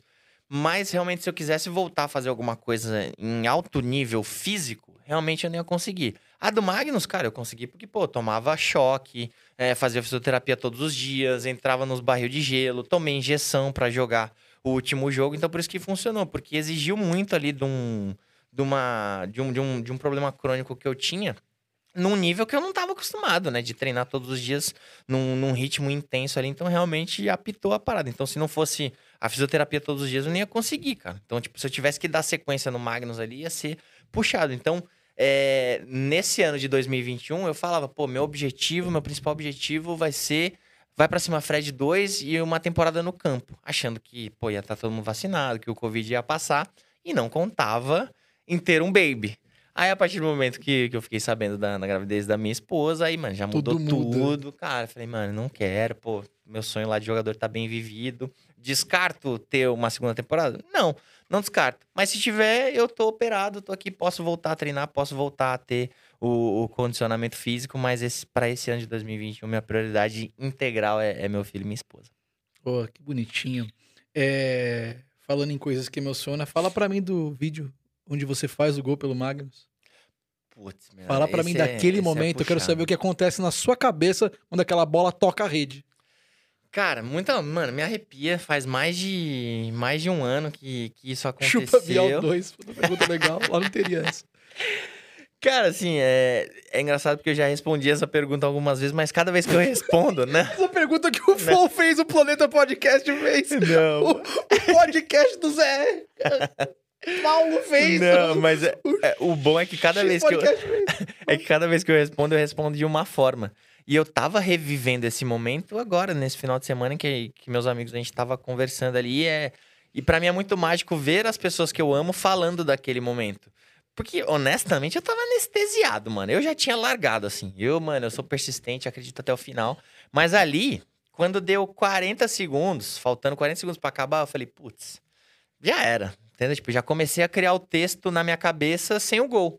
Tipo, cara, pô, a vida inteira, mano, sempre quis ser o protagonista, foi mala quando era pequeno. É, hoje, tipo, não fiz o gol, independente disso, cara, criei uma família. Tá dentro da aprendi quadra com o desenhando isso na sua dentro cabeça. da quadra, cara. dentro da quadra, mas eu falei, ah, vou correr aqui até o final, pô, vou agradecer a torcida, tá óbvio que decepcionado, porque pô, tava minha família, meus amigos ali, pô, e a, e a nova família que eu tive na minha vida, que foi o Magnus. Então, pô, queria. Sabia que todo mundo queria muito aquele momento, mas já tava começando a ficar conformado. E aí, faltando três segundos, acontece aquilo. E eu falo que se eu for fazer de novo aquele gol, é, foi o gol fácil mais difícil da minha vida, aquele. Porque o goleiro tava na linha, né? Eles estavam com o goleiro linha, tinha só o zagueiro ali que não podia pegar com a mão. Mas se eu for refazer ali, eu vou errar algumas vezes, cara. Porque realmente eu tava anestesiado ali. Mas contou muito com, pô, sei lá, nove meses que eu abri mão da minha vida, treinando todos os dias, fazendo dieta, deixando de ir em festa, deixando de tomar uma, deixando de estar em eventos importantes do- dos meus amigos, pro foco, pro meu objetivo ali, pra aguentar todo o treino, toda a carga de, da pré-temporada que tem ali do Magnus e pra conseguir estar com fôlego e com perna, faltando três segundos pro jogo acabar, porque o futsal é um esporte muito dinâmico ali, né? Então tem muita coisa ali por trás pra fazer com que aquele momento fosse possível, mas cara, é realmente tem alguma estrelinha aí que acontece na minha vida que volta e meia ela dá uma dá uma brilhada. Sou muito grato por ela e, e, e eu juro que eu- depois que aconteceu, tal, eu cheguei em São Paulo, falei, cara, por que comigo? Sabe por que aconteceu comigo essa parada? Por que, que esse negócio tão especial, de um jeito tão especial aconteceu comigo? O que, que eu faço, sabe? E aí comecei a conversar com algumas pessoas e todo mundo fala, cara, é o bem que você sempre busca fazer na vida das pessoas. Então, mano, isso sempre foi o que eu acreditei. Agora, pô, tô na ótima, tô na excelente, nas melhores fases da minha vida. Mas quando eu tava lá embaixo, lascado, desgraçado mesmo, eu também pensava a mesma coisa, cara. Mano, não tenho dinheiro, não tenho emprego, não tenho nada, mas quero fazer bem pras pessoas, quero fazer as pessoas sorrirem. E acho que é isso que, que me trouxe até aqui e é isso que vai me levar até onde eu quero chegar também. Eu te conheci nessa fase É verdade, você me quando conheceu. você sabe? tava desempregado, foi pro palco fazer stand-up. Fui, cara. Que eu te dei uma carona voltando de Santos com o motor do meu carro fundindo. Eu, você e o Thiago Carvalho dentro do carro falando: esse carro vai quebrar. Eu desisto, esse carro vai quebrar na serra, mano. Nem seguro eu tenho pra chamar o guincho. Uhum. Cara, foi naquela época. A gente tava naquela mesma situação e eu continuo nela. Eu fico feliz de te ver bem. fico muito. Que bom que o universo ele ajuda algumas pessoas. É, e conta pra mim como é que. Já que você tocou nessa fase, Aham. falou dela, você tentou fazer stand-up, você. Sim. E, cara, você não foi mal quando eu te vi fazendo. Você poderia. E... Só que Deus te tirou disso, te levou pra um outro lugar. Que te deu mais retorno. Porque Tiago Ventura só tem um nessa história toda. Não vamos se Aham. enganar aqui. Conta Sim. mim como é que foi essa, essa fase e. E eu acredito que a virada é o Desimpedidos, com certeza. Sem dúvida. Mas conta pra mim como é que é essa, essa fase, essa pergunta não fizeram nenhum podcast, tenho certeza que não fizeram. O antes, como é que você chega lá? Fizeram essa pergunta em algum podcast? De como eu cheguei no stand-up? É, do stand-up para. É, essa não, fase. não, não. Tem poucas pessoas Você foi sabem no que eu fiz Planeta stand-up. Podcast e não te perguntaram isso? Humberto Rosso e Daniel Varela comeram essa bola? Que beleza, hein? Não, eles citaram uma- algumas coisas assim. Quando eu gravei também com, com o Thiago, se eu não me engano, a gente falou algo do tipo, né? Porque eu fazia luz pro Quatro Amigos. Hã? Eu fazia luz. Eu era. Tipo, como era o Open, e acabei virando amigo deles por conta do futebol, né? Porque a gente ia naquele futebol de quarta-feira que tinha dos comediantes. Fui lá duas vezes. É, então eu. Tomei briga, fui nunca mais voltei. Briga com Queria- quem? Briga com quem? Ah, cara, eu dei dois, três dribles no Albani no meio da quadra. Ele não gostou muito, não. Você brigou com o Não, não foi o Albani, Albani? não, perdão. Não foi o Albani, não. Foi o Albani, não. Tô, tô, tô- tô viajando, hein? Acho que foi o Camejo. Camejo? Dois, três dribles seguidos assim no meio da quadra. E o Gus Fernandes tava no dia, mano. E o Gus não é boa pessoa. Ih! No terceiro drible, foi, mano, perdi totalmente a amizade dos caras em pé na rede inteira. Arrumei uma briga com quatro. Hoje só tenho amizade com o Davi Mansur. Ó que loucura que virou minha vida naquele momento. Fiquei com medo. No futebol de quarto, onde os comediantes, essa fase que você É. tava fudido, você ia lá jogar com os caras, você Ia fazia. lá, Conta cara. isso aí, pô. Não, e minha, a minha, minha visão naquela época, porque assim, eu sempre me dei bem e sempre criei as amizades e os laços da minha vida através do futebol, cara. Tipo, sei lá, na escola, mano, eu era tímido na época da escola. Eu, eu, eu desbloqueei essa parada de. Desculpa, só. Foi o Osmar Campbell. Eu errei o cara de novo. O Osmar, né? Não foi o Camejo, foi o Osmar É, Campbell. Aí, Osmar. O Osmar é Foi um dos caras do, do na artilheiro. Rede, a memória é muito ruim. Eu sei que não foi o Murilo Couto. Osmar, esperamos você aqui. Osmar gosta bastante de futebol, né? Vamos, vamos fazer as pazes aqui. Já tô convidando por você. Boa, vem aí, Osmar. você odeia aí, agora se ferrou. Porque... Eu gosto Osmar. Os meninos do Pé na Rede são sensacionais. Não, ele é maravilhoso. Beijo, Osmarzinho. Tô com saudade de você, inclusive. Vai lá. É, quando eu ia no futebol dos comediantes, meu objetivo era, pô, criar laços ali e, mano, me aproximar e conseguir palco, cara. Sendo bem sincero, eu era interesseiro mesmo. Porque eu sempre, troquei, eu sempre conseguia as coisas através do futebol. Então, na escola eu era tímido, não tinha amizade. Eu ia pra quadra, jogava lá tal. todo- Pô, mano, você joga bem e tal. E aí começava a fazer esquema. Pegar a mulher, porra, no começo era só assim, porque a lata nunca ajudou, entendeu? Nunca foi da- das melhores. Então, mano, então fazia gol, apontava, coraçãozinho, pá. Então, essa era uma das, Te dedico. uma das minhas artes, lógico. Pô, escrevia o nome aqui assim, ó. Fazia assim igual o Ronaldo. É, oxi. Pra caramba, É cada mesmo? fazia. Nossa, era meu, porra, era meu único recurso. Muito bom. era, era ruim de Você mulher, usava pra algo eu- bom. Eu jogava futebol na escola pra não ser zoado. Porque eu sou É, a cara do bullying. Se você olhar bem, eu sou a cara do. sou o cara do que vai ser zoado. Eu era baixinho, era franzino, esse putóculos na cara, mano. Eu era a cara do você zoado, branquelo. Você usava pra pegar a mulherada. Você tava num nível muito Não, acima. não usava só pra isso. Usava pra fazer amizade num primeiro momento e depois, uma hora ou outra, pintava um negocinho ali, né? Porque era, era importante também. É, E assim você chegou nos quatro amigos. Então, exatamente. Aí, por exemplo, eu trabalhava numa seguradora de automóvel. Cara, ninguém, mano, olhava pra minha cara, sendo bem sincero, assim. Pô, ia bater o ponto no final do corredor, assim. Tipo, ô, bom dia. Mano, tamo aqui, ó. Trabalhando, pá, mano. Molequinho, com as roupas social tudo larga aqui, assim. Cabelo arrepiado, cheio de piercing. Zero credibilidade na, na, na empresa de seguros.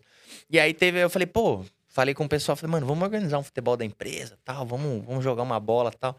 Aí fui, os caras tudo pereba, arregacei, fiz, sei lá, 16 gols no futebol. Os caras nem aguentaram jogar as duas horas completas ali da quadra que a gente alugou. E aí, pô, começou a trocar ideia, mano, como é que. Pô, por que você não foi profissional? Não sei o que e tal. Aí cheguei segunda-feira no trabalho, falei, bom dia. Mano, os caras levantaram assim.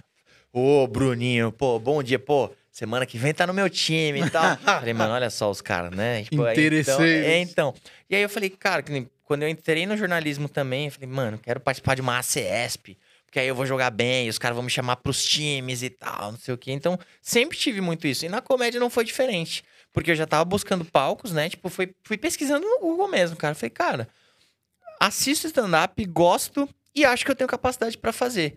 Então, eu pesquisei, eu falei, como é que começa a carreira de stand-up? E aí, explicava no, no, no site do Bar ao Vivo. Fala, pô, pra você... é, Ah, quer dizer, primeiro eu, entendi o que era open mic. Ah, o que é open mic? Tal. Quando você tem cinco minutos no palco e os comediantes mais experientes te dão essa chance e tal pra você ir testando o palco. Falei, cara, legal. Open mic, aí oportunidade de open mic. Aí tinha no site do Bar Vivo. Aí fui lá no site, me inscrevi lá, tal, mandei um e-mail pra eles, pô, quero participar, tal, me deram oportunidade. Fui, fiz o meu primeiro, mas só que eu fui burraço, levei minha família inteira, meus Eu amigos, fiz pô, isso também. namorado. Meu primeiro tipo, show eu fiz isso também. Não, hoje em dia eu jamais faria isso. Eu falei que, mano, que loucura. E eu fui relativamente bem ali no, no- no- no- na, na minha primeira show. apresentação. E aí os, os outros comediantes me viram e falaram, cara, pô, volta aí, pô, a gente eu tenho um bar em Itaquera. Ah, tem o CP que é lá em. Onde é que é? meu? Guarulhos. Não sei, então, pô, fui. Aí todas as oportunidades que tinha, eu ia. E uma delas, inclusive, foi Santos, que eu fui com você, que era o humor de cinema, né? Euclides que fazia o Eu- Euclides Camis lá no Humor de Cinema, era num cinema, É. realmente. Aquele dia fez eu, você, o Carvalho, Márcio Américo fez com a gente aquele dia. Verdade. E tinha, além do Euclides, tinha mais alguém da Baixada que eu não vou lembrar. Foi, a gente fez duas sessões lá, né? Acho que foi isso mesmo. Foram, foram duas Dois sessões. Bem legais os shows. Foi um dos mais Show legais, no cara. cinema é muito bom, né? Show de comédia no cinema, porque é muito favorável. Uhum. É uma pegada muito boa, todo mundo com atenção em você, tipo teatro, é muito legal. E ainda mais você que vinha fazendo barzinhos, aí você Sim. pega um lugar que tá todo mundo te assistindo com calma, é bem legal. Cara, já fiz stand-up pra três pessoas, velho. Tipo, um, um casal de amigos meus que eu levei e outra pessoa, assim. E eu fazendo e, mano, já... Na hora eu pensei, Não dá, "Mano, um, pra que eu vou não fazer? dá uma raiva, porque tinha era um grupo com quantos comediantes? Cara, eram uns três, quatro. Se cada um tivesse levado dois, É, já, Amigos. já ia encher. Não, e eu lembro que tinha uma mesa cheia, assim, no canto, e eles estavam conversando, trocando ideia, falando alto, nem aí pro show. Então foi um teste de, de concentração ali, mas fiz, cara. Tipo, tinha um compromisso, fui lá e fiz. E aí eu comecei até, tipo, pô, virar amigo do- dos comediantes. Fiquei sabendo desse futebol, e aí, mano, foi quando, pô, eu co- encontrava de 20 a 25 comediantes por quarta-feira. E aí chegava, Puta esperava um network. momento ali. É, então falava, pô, cara, tô fazendo open mic e tal. Aí, pô, ia bem em um, aí o outro falava, tipo, pô, mano, vai lá, tipo, sei lá, fui no Comédia Império, fui nos shows do, do Gustavo Boleiro, fiz várias vezes o, o bar ao vivo, fiz em São Caetano, fiz em São Bernardo, fiz em Guarulhos, fiz em Santos, fiz, mano, dei uma, dei uma boa rodada com, com stand-up, assim, fiquei durante um ano e pouquinho ali e lutando. eu lembro de você muito interessado, porque eu lembro quando a gente volta de Santos, tipo, você pede pra vir no carro pra vir conversando sobre comédia. É. O Carvalho falou pra mim, Bernardo, eu sei que o, motor do carro tá arriando. Pô, mas o Bruno quer vir com a gente pra falar de comédia. Eu falei, mano, vambora. Se ficar, eu falei pra ele, se ficar pé, você vai ficar os três, mas vambora. A gente vai vir conversando de. Eu, calmamente, conversando de comédia no carro, lembro disso. Sim, foi você isso, queria cara. conversar de comédia. Você tão aplicado quanto no futebol, quanto É, hoje no, no YouTube. Isso eu sempre tive, velho. Então, quando eu quero um negócio, eu falo, ah, mano, é, é meu, vai ser meu esse negócio. Aí eu agarro. Acabou que o stand-up, você falou que Deus me tirou. Mas acabou que, mano, foi. A história é engraçada. Quem me tirou foi meu cachorro que morreu, velho. Porque, mano, eu tinha um cachorro que chamava Mike. Olha só, eu era open mic na época. E aí. As coisas vão se entrelaçando, o universo Olha, vai sabe o que significa? Nada. E aí eu tinha um- uma apresentação e já tava virando canja já, né? Que você é open mic, canja, e aí você começa a ter é, mais espaço. Então eu já tava ali canja, eu ia fazer uma canja no, no, no, no bar, bar, bar ao vivo. E aí meu cachorro morreu no dia, cara. Aí morreu e, mano, o cachorro era minha vida. Pô, eu ganhei meu cachorro com 9 anos, ele morreu quando eu tinha, sei lá, 23 anos de idade. Então, pra mim, eu fiquei muito mal. Então, cada um reage de, de uma forma. Eu peguei e falei pro, pro Castilho. Eu falei, Castilho, não vou conseguir é, fazer o show hoje. Inclusive, foi o Castilho que me deu a primeira oportunidade. Sou muito grato por isso. Que Ele tinha o- um show de os comediantes... vivo. É, então, porque foi o Castilho que me deu a primeira oportunidade, mas foi o Castilho também que me deu uma tesourada no final. Porque aí ele... Porque... Pelo, Castilho, um dia você pode me, me esclarecer essa história, tá? Não tenho nenhuma mágoa. Tipo, mano, inclusive, repito, sou muito grato. Que Inclusive... nem no Brasil tá. Nem tá no Brasil? Tá morando fora. Ah, então acho que a gente vai ficar sem saber essa Não, mas ele resposta. acompanha as coisas. É. Ah, ele não deve ser muito feliz lá fora. A vida dele tá aqui no Brasil. Castilho muito ligado ao Brasil ainda, ele interage muito nos grupos de WhatsApp. Então, é, ele foi o que deu a primeira oportunidade, mas eu peguei e falei, cara, não vou conseguir dar essa canja hoje, fazer esse open aí. Ele falou, pô, por quê? Eu falei, cara, porque, mano, eu lembro que eu fui no orelhão ligar pra ele. Desci a rua de casa, fui no orelhão pra ligar pra ele. Falei, cara, olha isso. E, mano, é O dois, quão- o quão- 2013 isso. O quão zoado você tava de grana. Você não tinha É um celular com crédito, você foi pro orelhão. Fui no orelhão, cara. Liguei pra ele no orelhão. Falei, cara, meu cachorro morreu, eu tô muito mal, não tenho condição de fazer o show hoje. E ele falou, cara, pô, mas é seu cachorro. Eu falei, cara, mas não tenho condição, não vou conseguir fazer graça nem nada. Não, guarda isso. Eu vou mandar esse trecho pro Castilho.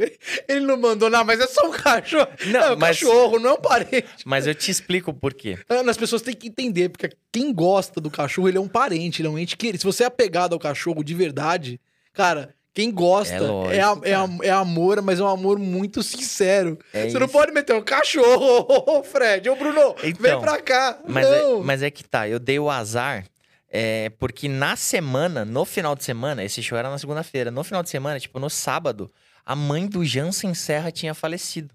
Você conhece o Jansen, né? Sim, muito amigo meu. Tinha falecido. E Eu ele lembro subiu no palco no dia, cara. E aí isso espalhou entre os Mas comediantes. eu acho que o Jansen tava a caminho, viu? Do quê? Do show. Ah, O Jansen não teve a oportunidade de não ir no show. O Jansen tava a caminho do show. E aí o Jansen ele vai falar: não, vou fazer porque ela teria orgulho se eu fizesse.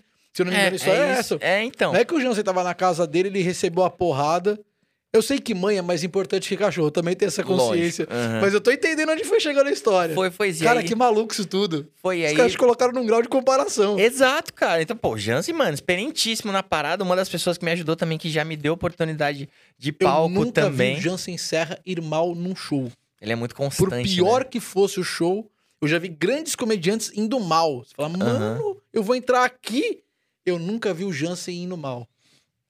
Foi, e aí ele. Nem quando a mãe morreu. Então, aí a mãe dele faleceu. Eu não vi, mas ele, ele conta o relato que ele foi bem no show. É, então, e aí, pô, os comediantes falaram: caraca, mano, a mãe do Jansen faleceu e mesmo assim ele subiu no palco. E aí chega na segunda-feira, eu falo que meu poodle morreu e eu não vou subir no palco.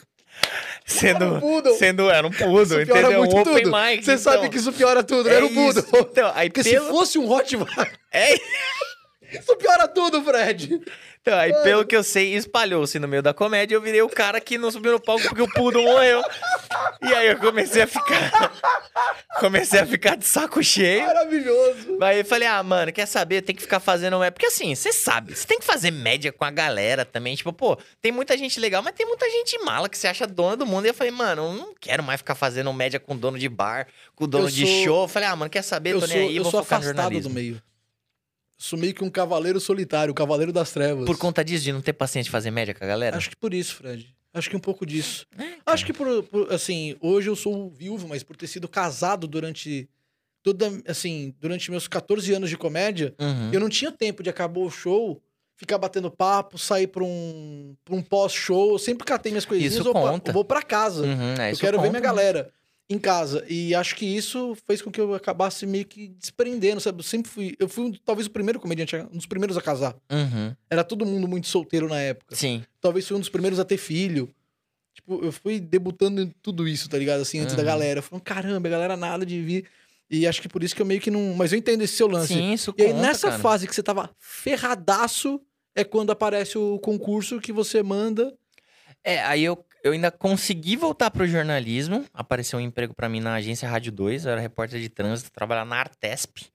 é, vendo a- as rodovias que ligavam São Paulo e o litoral e ficava dando notícia, fazendo boletins sobre aquilo. É, respeito todos os, os repórteres de trânsito, mas não era pra mim, mano. Não, não, não minha cara. Eu conheci um que tá na França agora. Repórter de trânsito? Trabalhava na Sul... O Stefan. O Stefan, ele filho do Patrício, repórter na Sul América Trânsito. Tá, tá bem. pô. É Se a pessoa ter- gosta, mano, vai que vai, mas não era pra mim. Não E era a aí, sua, né? Não era minha. E aí, cara, aí apareceu o concurso do Desimpedidos. Aí sempre cito o pessoal do Futebol nas Quatro Linhas, que era um canal que eu tinha no YouTube. Falei pra eles, eu falei, ó, posso mandar o vídeo pro canal rival aqui?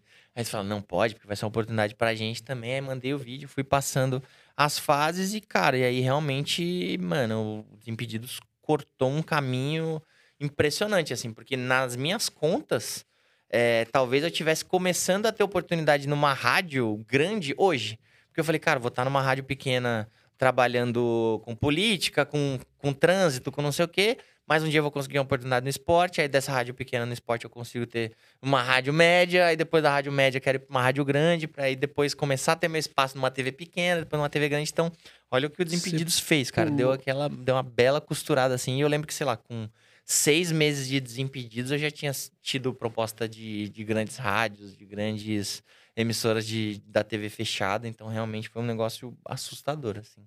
Mudou tudo. Mudou tudo. Muito né? legal. Mas eu, eu acho que eu soube é, acertar nas escolhas, soube traçar o caminho certo. Tanto que tá tudo dando muito certo aí. Espero que continue dando e que, que melhore cada vez mais, porque eu sou esse negócio de tipo.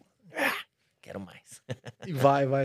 Exatamente, você tá nessa pegada. Deixa eu fazer um negócio contigo que eu fiz com o Vilela e eu fiz também com o Sombra. Teve Sombra- esse crossover de, de, de podcast? Seu e do Teve, Vilela? Vilela, Tô devendo ir lá no Vilela também. Vilela teve aqui. Vilela Inteligência Limitada teve aqui. E eu, pô, Sombra do Estádio 97 estava aqui semana passada. Uhum. E aí eu fiz com eles isso e, pô, eu curti muito fazer essa brincadeira, eu quero fazer contigo. Tô até abrindo aqui o bloco de notas, porque eu quero que você escale o, o seu Palmeiras é, de todos os tempos. Não de todos os tempos, não, que você viu jogar. Todos os tempos é muito. A gente vai pra um Uhum. lado muito. O, o melhor Palmeiras que você, assim, do goleiro ao último atacante, ao técnico também.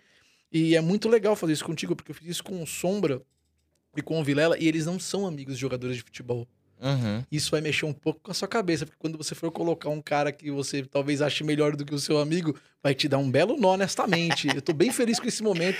Vou curtir cada instante disso aqui. Quem seria o goleiro do seu Palmeiras? Hein, Fred? Não, cara, isso pra mim é muito fácil, porque, porque eu sei separar. Tem gente que fala que eu sou puxa-saco, que nem, por exemplo, recentemente deu uma polêmica aí que eu falei que o Felipe Melo era melhor que o Pirlo. Os caras falam, ah, só porque o cara é seu amigo. Eu falei, não, mano, pra mim o Felipe Melo me inspira muito mais do que o Pirlo. Ponto. Isso é um gosto pessoal meu, mas só que na internet o pessoal não Eu consegue. já posso deixar aqui salvo camisa 5 Felipe Melo? Pode deixar, deixa eu tranquilo. colocar aqui, Pode Felipe camisa Melo, 30, velho. a Põe ele com a Deus. 30 que ele rende mais. Felipe Melo, 5 barra 30. Felipe Melo, vai Então, lá. então, como eu tava falando na internet, o pessoal não consegue ouvir uma opinião, discordar e ficar na sua, tá ligado? Se eu ouço você falando, tipo, pô, sei lá, o Casagrande é melhor que o. que o Tevez. Eu falei, mano, tá bom, beleza. Respeito, tranquilo, sigo minha vida de boa. Agora o pessoal não. O quê? O Bernardo Veloso tá louco? Tem que internar Você esse não cara. pode falar Você é um isso." lixo, tá querendo aparecer, tá querendo tá na mídia, mano. Olha a minha preocupação. Você acredita nisso? É. Já que você tocou no assunto, então vamos lá. Antes É. de você escalar seu time, eu vou citar duas. Com muito medo de falar nesse podcast hoje, eu vou te contar por isso também. É, hoje, hoje, hoje, no Morde a Sopra, no programa que eu faço lá na Energia 97, toda terça-feira a gente recebe um reverendo. Ah, E eu hoje falei que eu acredito que Deus é tão perfeito que ele realmente ele sabe que tem que existir várias religiões, porque são culturas diferentes do mundo inteiro e essas culturas não iriam todas pelo mesmo caminho encontrar a Deus. Então Uhum. é importante que tenha o evangélico, o espírita, o católico. Ele sabe que existem caminhos para chegar. Eu, eu fui querer criar um raciocínio sobre religião. Olha que gênio que eu sou. na frente do rádio. reverendo. Não, E o reverendo veio comigo. É. Aí um Pô, cara legal. mandou uma mensagem no direct. Ô seu quatro olho! O único caminho para o senhor é Jesus. E avisa esse feiticeiro que tá aí do seu lado com- concordando com você que vocês estão errados. Salmo. Ele mandou um salmo. Você tá me É pedindo isso, com um cara. salmo? Mano, realmente as pessoas. E assim, não conheço esse cara, mas eu acho pouco provável que Aí se depois ele fosse ma- pessoalmente, se ele tivesse na mesa, ele, ele teria essa reação. A gente expôs isso depois no programa e ele mandou uma mensagem pedindo perdão pro reverendo. É isso, eu ainda cara. não desbloqueei ele, eu tenho que fazer isso. é um- vai ser um exercício de melhora pra mim, eu tenho que me desbloquear ele que eu esqueci. Eu não sei nem como desbloqueei as pessoas no Instagram, no Instagram, vou tentar entender isso depois. Mas, e eu falei do- da internet, mas ela também educa, ela ajuda. E você, eu falei disso no começo, e você já vai escalar o Palmeiras, só pra não deixar passar.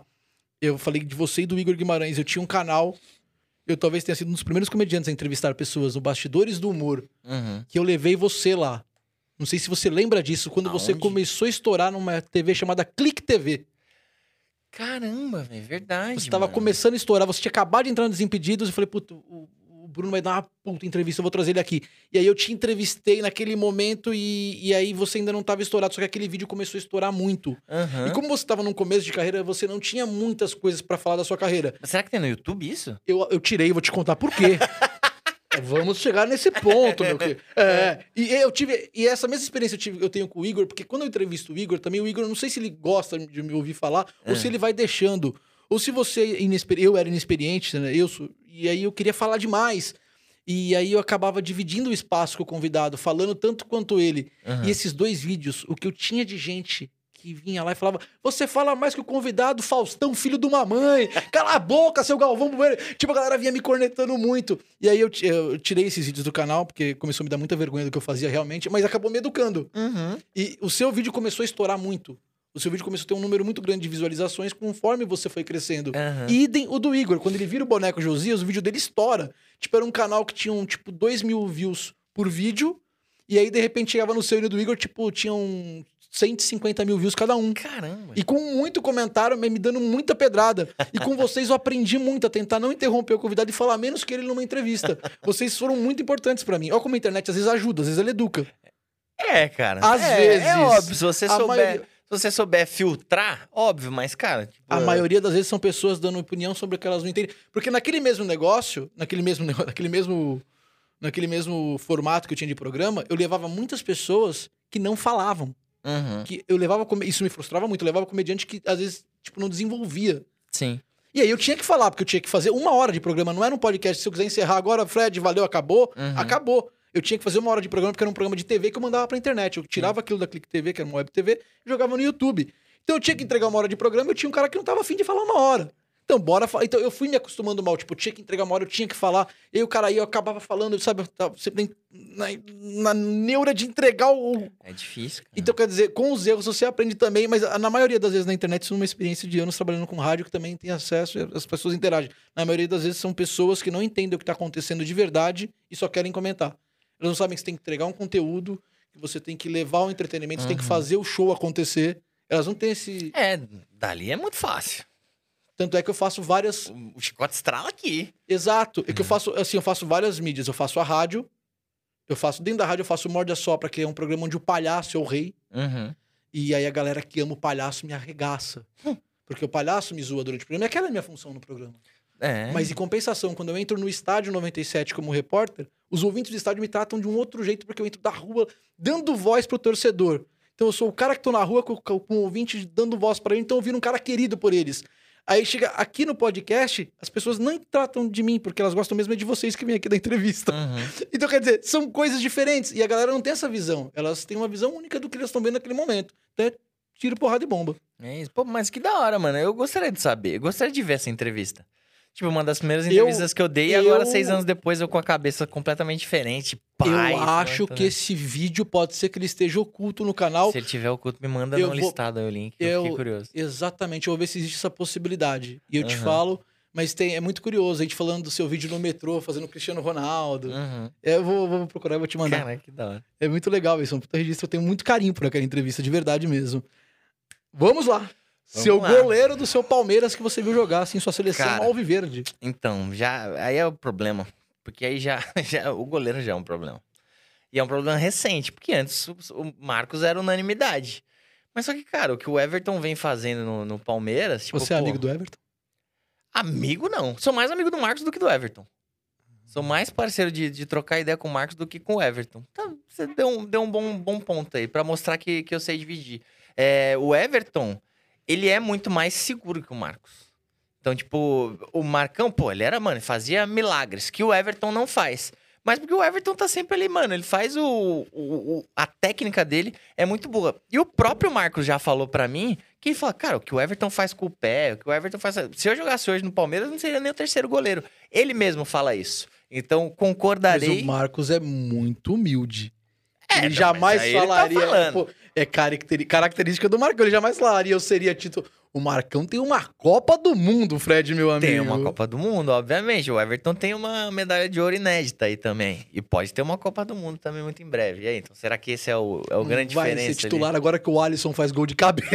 é verdade. Agora tá tirando. Pô, o cara pega pra caramba, é bonito e faz gol de cabeça. não aí é qualquer gol, é com tá- estilo. Você subiu com. Pô, que homem. Mano, será que o... Porque, pô, se tem um momento pro Everton ser titular da seleção brasileira, é agora, né? Porque o Palmeiras atravessa um momento mágico. Eu acho que ele tá catando muito. Ele, Mas aí eu acho que ele viu o gol do Alisson. Será que ele pensou assim, cara, tipo, puta, mano, aí tá tirando, né? Aí não dá, aí não tem o que fazer. Próximo jogo do Né? Palmeiras, você Pô. vê o Everton correndo pra do nada. tipo, 3x0 pro Palmeiras.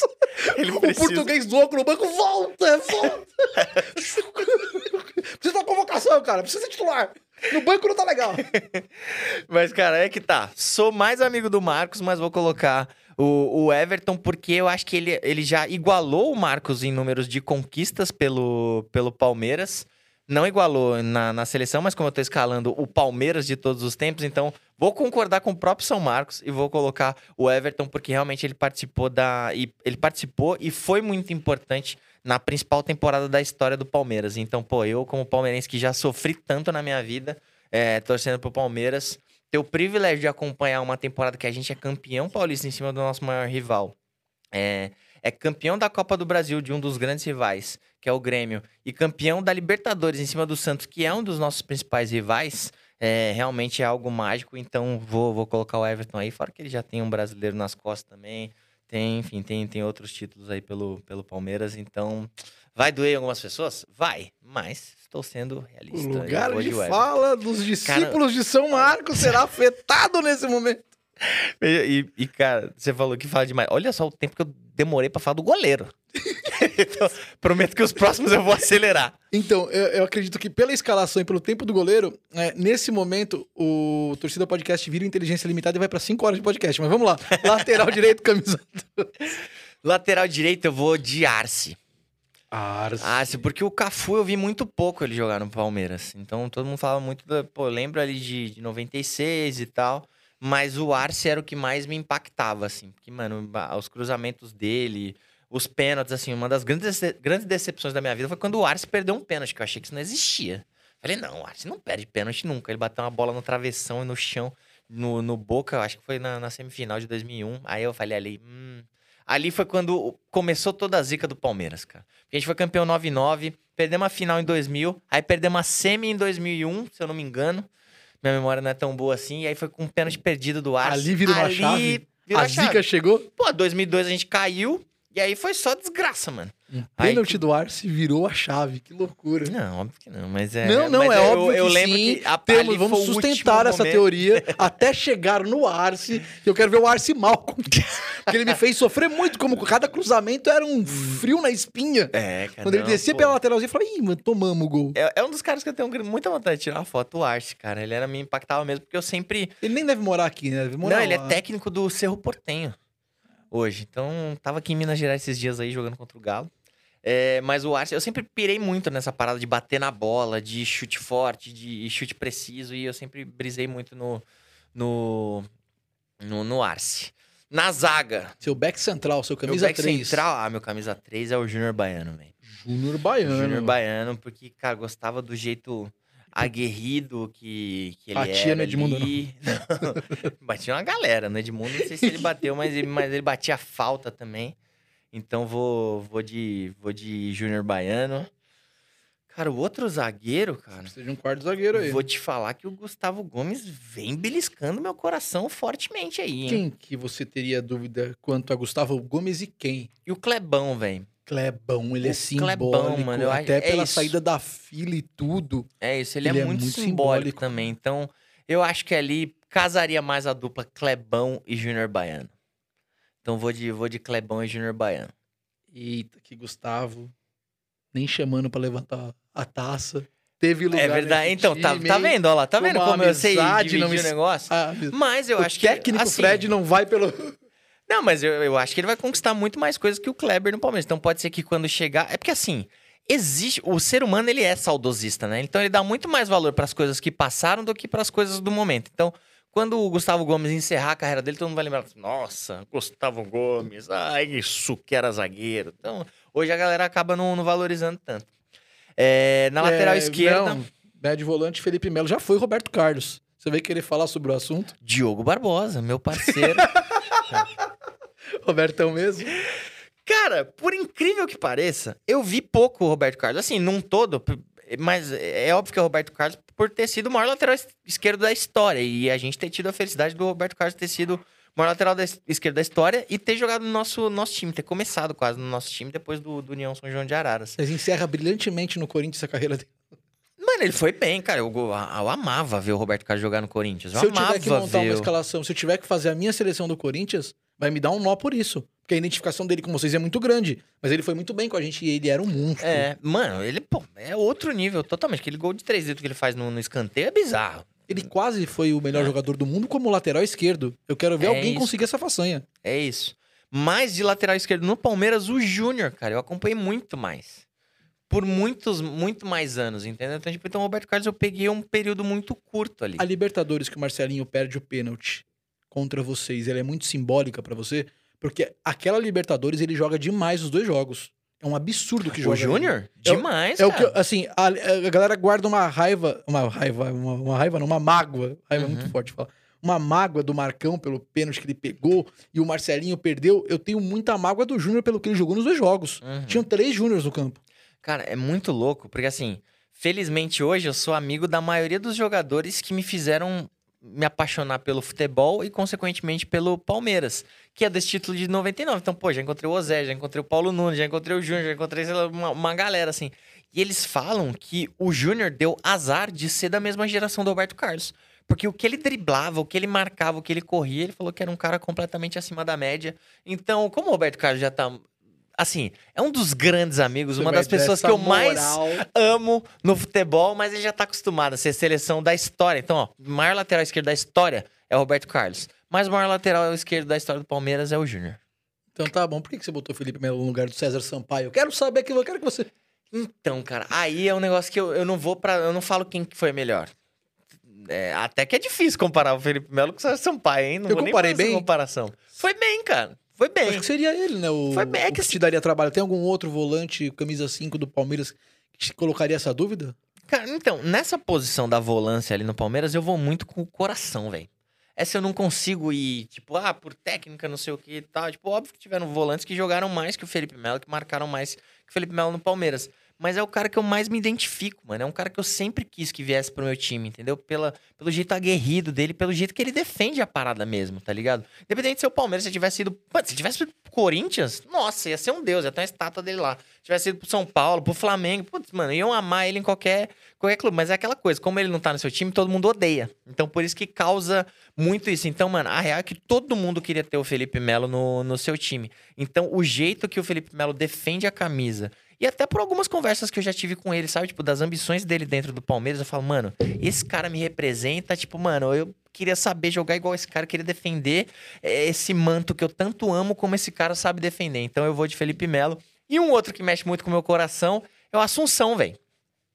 Marcos Assunção. Então eu vou de Marcos Assunção ali no, na- na- na- no segundo volante. Porque quando você tá numa situação difícil da sua vida, é, é aí que você conhece os grandes amigos. Quando seu time tá numa situação difícil, é aí que você conhece grandes ídolos também. E a Uma- barca que ele pegou. Exato. Meu o quanto senhor. ele foi importante naquele momento. Que isso, o Assunção fez. Então você cara. vai de quatro no meio de campo? Mano, a oito eu vou, a eu oito vou fazer Mar- um 4-3-3 ali. então, A 8 do Marcos Assunção, é isso? 8 é do Marcos Assunção. Boa, Marcos Felipe Assunção. Melo e Marcos Assunção. Marcos Assunção aqui. Mas eu, eu sei que eu vou me lascar uma hora aí, hein? Então, agora você tá com a camisa 10 na mão você tem que dar ela pra alguém.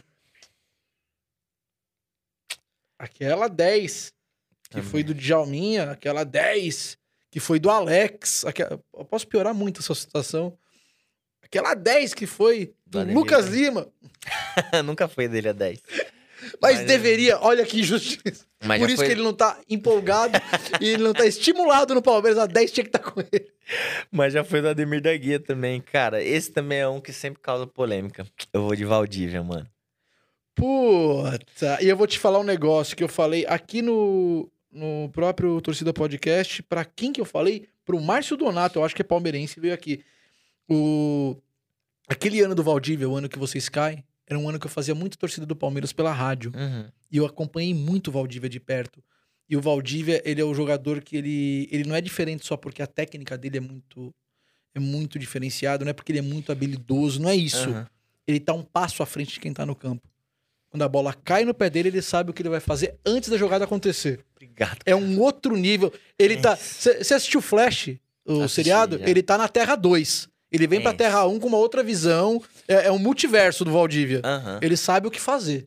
É isso, cara. Mano, ele não corria, não treinava, tomava uma que só. Eu olhar. Então, isso E- explica e, muita mano, coisa. E deitava nos caras. É óbvio que, mano, assim, o Valdívia, ele, pelos torcedores palmeirenses que eu conheço e converso, ele é uma relação muito de amor e ódio. Porque a gente sempre. Assim, ele veio, ninguém esperava nada do Valdívia. E ele começou a fazer um campeonato ali incrível. A gente falou: caramba, esse chileno é embaçado. E, pô, deu o Paulista pra gente de 2007. E, cara, você fala, mano, esse cara é maravilhoso. Só que aí tem lesão, aí tem polêmica, aí tem problema com o técnico, balada. balada. Vazava coisa pra caramba. Mas, cara, mas assim, era um cara que me. O Alex jogou mais que o Valdívia. Isso é inegável, mano. Não, não dá pra. Eu não falaria essa besteira que o Valdívia jogou mais que o Alex. Não. Mas, mano, pra mim o Valdívia era um mágico mesmo. Era um mago ali. Era um cara que, era um cara que me tirava o ar. Por, por isso, pela visão de jogo, pela tranquilidade que ele tinha, pela personalidade de provocação, de tipo, de desestabilizar os outros adversários ali. Então, mano, essa 10 eu dou pro Valdívia. Eu, corintiano doente, na arquibancada, trabalhando em jogo do Palmeiras, eu torcia pra bola cair no pé dele. Falei, Eu quero ver esse cara com a bola, eu quero ver a bola chegando. E eu vi a coisa acontecendo de cima da arquibancada. Eu falei, cara, como? A virada É de isso, cara. corpo, o lance que ele já sabia onde enfiar a bola. É isso. E eu ficava indignado Pra como é que esse cara não foi pra Europa e não estourou na Europa, como é que ele não foi um. Sabe? É, coisas que. A gente sabe que o extra-campo também ajuda Uhum. muito, mas enfim. Bora lá. A, a sua camisa 11, ela completa o meio de campo ou ela. Qual que foi o esquema que você disse mesmo? 4-3-3. Então você vem com três atacantes, então eu preciso de um sete, assim, o, o cara que vai fazer uma das, das pontas, das alas, escolha Cara, o termo é, que você quiser. meu time vai ter que ter dois camisa 7 aí, velho. Tô escalando o Edmundo não. aqui, não É, sei quem que é o então. outro que você tá pensando. É, então, porque de 7 a gente tem o Edmundo, tem o Paulo Nunes e tem o Dudu, né? E agora tem o Rony, cara. Que tá chegando aí. Óbvio que o Rony não, não, tá, não tá nesse patamar, mas assim, tá. Você colocou o Dudu tá na mesma prateleira que o Edmundo e o Paulo Nunes, hein? Cara, eu acho que o torcedor isso. coloca isso. Eu, eu também já tive a oportunidade em de tempos entrevistar. que faltam ídolos, você catar um cara de hoje e colocar na prateleira de ontem é muito Uhum. incrível. É, cara. Mas eu já conversei até com o próprio Paulo Nunes e ele falou, cara, tipo, me identi- o, o Dudu me representa ali com a camisa 7. É um cara baixinho, folgado, habilidoso, que mete gol e representa o torcedor palmeirense. Então também tem essa parada. Então, cima. realmente, nesses camisa 7 aí, tem, mano, Dudu, é, Paulo Nunes e Edmundo. Mas eu vou de Edmundo, mano. Edmundo foi? Eu vou de Edmundo, cara. Edmundo realmente foi algo mágico. Até falei dele recentemente também. Mas, embora ele tenha me encantado muito mais jogando pelo Vasco em 97, mas, cara, a importância dele. E quando ele volta pro Palmeiras também, tipo, já mais tiozinho. E mesmo assim, mano, finalizando de um jeito que ninguém conseguia Vai pro finalizar. Corinthians, não dá certo. Olha que maravilhoso pra vocês, É né? isso, cara. Entendeu? Passa no Corinthians não dá Vai certo. pro e- Flamengo, pro Vasco, volta, aí Não, Fiorentina. no Vasco ele faz milagre. Seleção. Pô, ele, é- ele é um No deus Vasco, do Vasco, ele- cara. É um- É um deus. É que realmente lá tem o Romário. Então, mano, é uma briga muito parelha ali entre os dois. Mas no, no Palmeiras de camisa 7 eu vou no, vou no Edmundo. Aí, Aí você quer ir pro seu 9 ou quer ir pro seu 11? Mano, eu vou, vou pro meu 11, que seria outro 7, cara. Realmente tô, tô em dúvida entre Dudu. É, você pode meter o E Dudu Paulo Nunes, o Paulo cara. Nunes ali na, na outra ponta. Cara. É que é louco, né? Porque agora o Dudu não tem a Libertadores É pelo você Palmeiras. sabe que pela lógica de... É que a gente não precisa seguir essa lógica numa escalação dessa, mas pela lógica de consciência tática, o Dudu, ele iria jogar bem melhor ali na esquerda com o Edmundo na direita do que o Paulo Nunes jogaria naquela esquerda ali. Sim. Cara, eu vou. Mano. Eu vou de Eduardo, hein? E Dudu Vou de Eduardo, cara. entrou no time Mas do é, é porque, porque, cara, é, tipo, é muito aquela. aque- é- parece aquela. Olha só a comparação que eu vou fazer. Meu Deus do céu. Mas é muito a paixão entre sua mãe e sua esposa, tá ligado? Então, tipo, mano, você ama demais. Mas como é que você vai comparar esse amor, tá ligado? Ah, você foi Entendeu? mesmo. Né? Entendeu? Porque, cara, o Paulo Nunes, ele é grande responsável por eu me apaixonar pelo Palmeiras e pelo futebol. Mas o Dudu me deu mais alegrias do que o, do que o Paulo Nunes, entendeu? De estádio, entendeu? Tipo, pô, de jogo, de, de acabar o jogo contra o Corinthians, de, mano, de, de título brasileiro, de Copa do Brasil, de, mano, de chamar a responsa. Então, cara, com o coração partidaço, eu vou de, vou de, vou de Dudu ali, cara. E aí, meu centroavantão, aí eu vou de Evair. Aí eu vou jogar pelo... Pela... Teria algum que botaria uma dúvida em sua cabeça, fora o Evair? Cara, centroavante, assim, do Palmeiras que. Cara, tem o Gabriel Jesus, que foi muito bem. Tem. Mas ficou eh, muito pouco tempo, né? pouco tempo. Tem o Oséias. fez, mano, muita história. Pelo gol que ele fez contra, eu também teria dificuldade em não colocá-lo na, na seleção do Corinthians. do Corinthians. É... Cara, assim, um cara que me marcou muito também no Palmeiras foi o Barcos. Foi um cara que, Jogava quando- aquela primeira temporada que ele veio, cara, é algo incrível. Quando ele sai do Palmeiras, pô, fiquei, eu acho que eu chorei até. Me marcou bastante, mas óbvio que não tem comparação ali. Então, historicamente, esse, esse não tem, não tem comparação mesmo, assim. Tipo, vi pouco o Evair.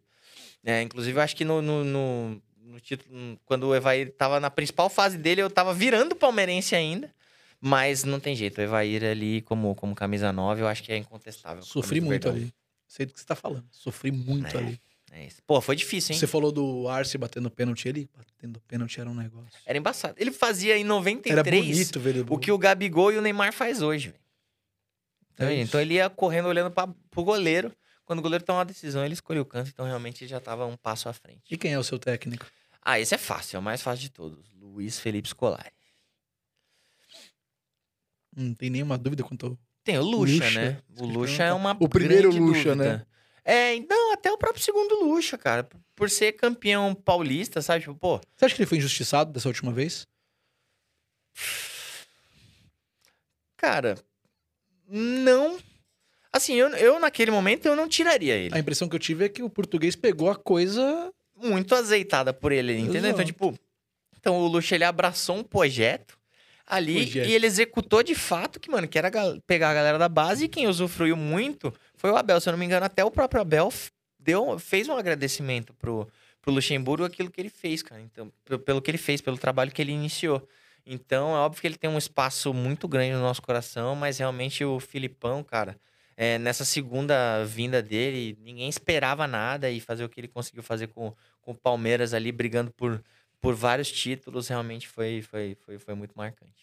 Por que, que Paulo Nunes é muito responsável por essa paixão que você começa a ter pelo Palmeiras, dessa virada de chave? Porque, mano, eu sempre gostei de, de cara, de pessoas como um todo, de personalidade forte. Então, sempre gostei do cara que provoca, sempre gostei do cara que, do, do cara que incomoda, do cara que, sabe, que os outros odeiam, assim, que traz isso. Que é um negócio que eu tenho muito com o Cristiano Ronaldo, que é um negócio que eu tenho muito com, sei lá, com vários ídolos da minha vida, com o Tony Stark, sei lá, tipo, até com o próprio Thiago Leifert, assim, quando ele dá as declarações dele ali, eu falo, isso, Thiagão, cutuca mesmo, e ele fala e não tem medo. Então, eu sempre admirei muito esses caras e o, e o Paulo Nunes tinha muito isso. Então, ali, talvez. Será que eu tô sendo radical demais? Talvez até tenha ajudado a, a formar a minha personalidade, cara. De ver Olha, ele ali, tipo, dando as declarações. Falando, mano, quero ser assim, eu quero ser, mano, brabo igual o Paulo Nunes, de chegar e falar o que pensa e provocar os outros e já era. Fiz isso na época da escolinha, me dei super mal. aquela época que você foi é, mala. mas é isso. Mas... Lembramos dessa história, sim. Só que voltar aqui no podcast.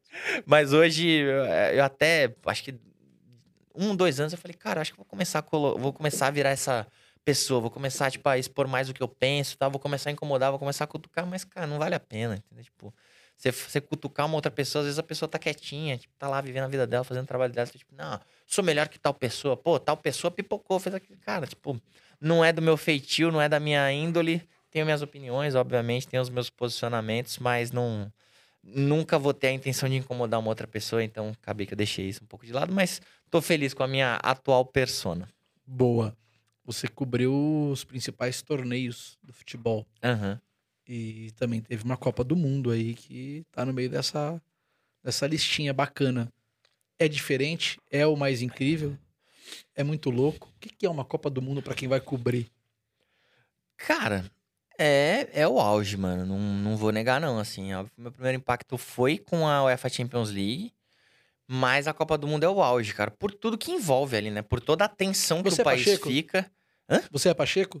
O que, é Pacheco? Pacheco é o cara que é torcedor doente da seleção, que gosta mesmo, que Nossa, não sabia. acompanha escalação. Isso é um termo antigo, desculpa, eu sou um tiozão, né? Não eu sabia desse tiozão. termo. Mas Pô, Fred, eu sou muito tiozão. É... é o Pacheco, o cara que você gosta da seleção. Você... muito, cara. Amo muito a Então seleção, velho. E fico bravo de quem fala mal da seleção. Tamo junto nessa. E, cara, então não sabia, mas Tamo sou, junto. sou Pacheco. Então, pra mim, conta muito isso, né? Eu dou muito valor à seleção. Tanto que, assim, o time que mais me encantou de todos que eu já vi pessoalmente foi a seleção do Tite das eliminatórias, assim. Os caras, mano, ganhavam de quem queria. Então, pra mim, foi o time que mais me encantou na história que eu vi, assim, em loco, de fato. E eu já vi, pô, o Barcelona, já vi o Real Madrid, já vi, cara, mas a seleção brasileira pra mim do Tite das eliminatórias de 18, pra mim era algo é, incrível. Que você não viu com atenção e carinho o Corinthians de 2012. Eu te É, conto, né? te conto depois. é bom. Que sal... Hashtag saudade, hein, Adenor? Volta aí!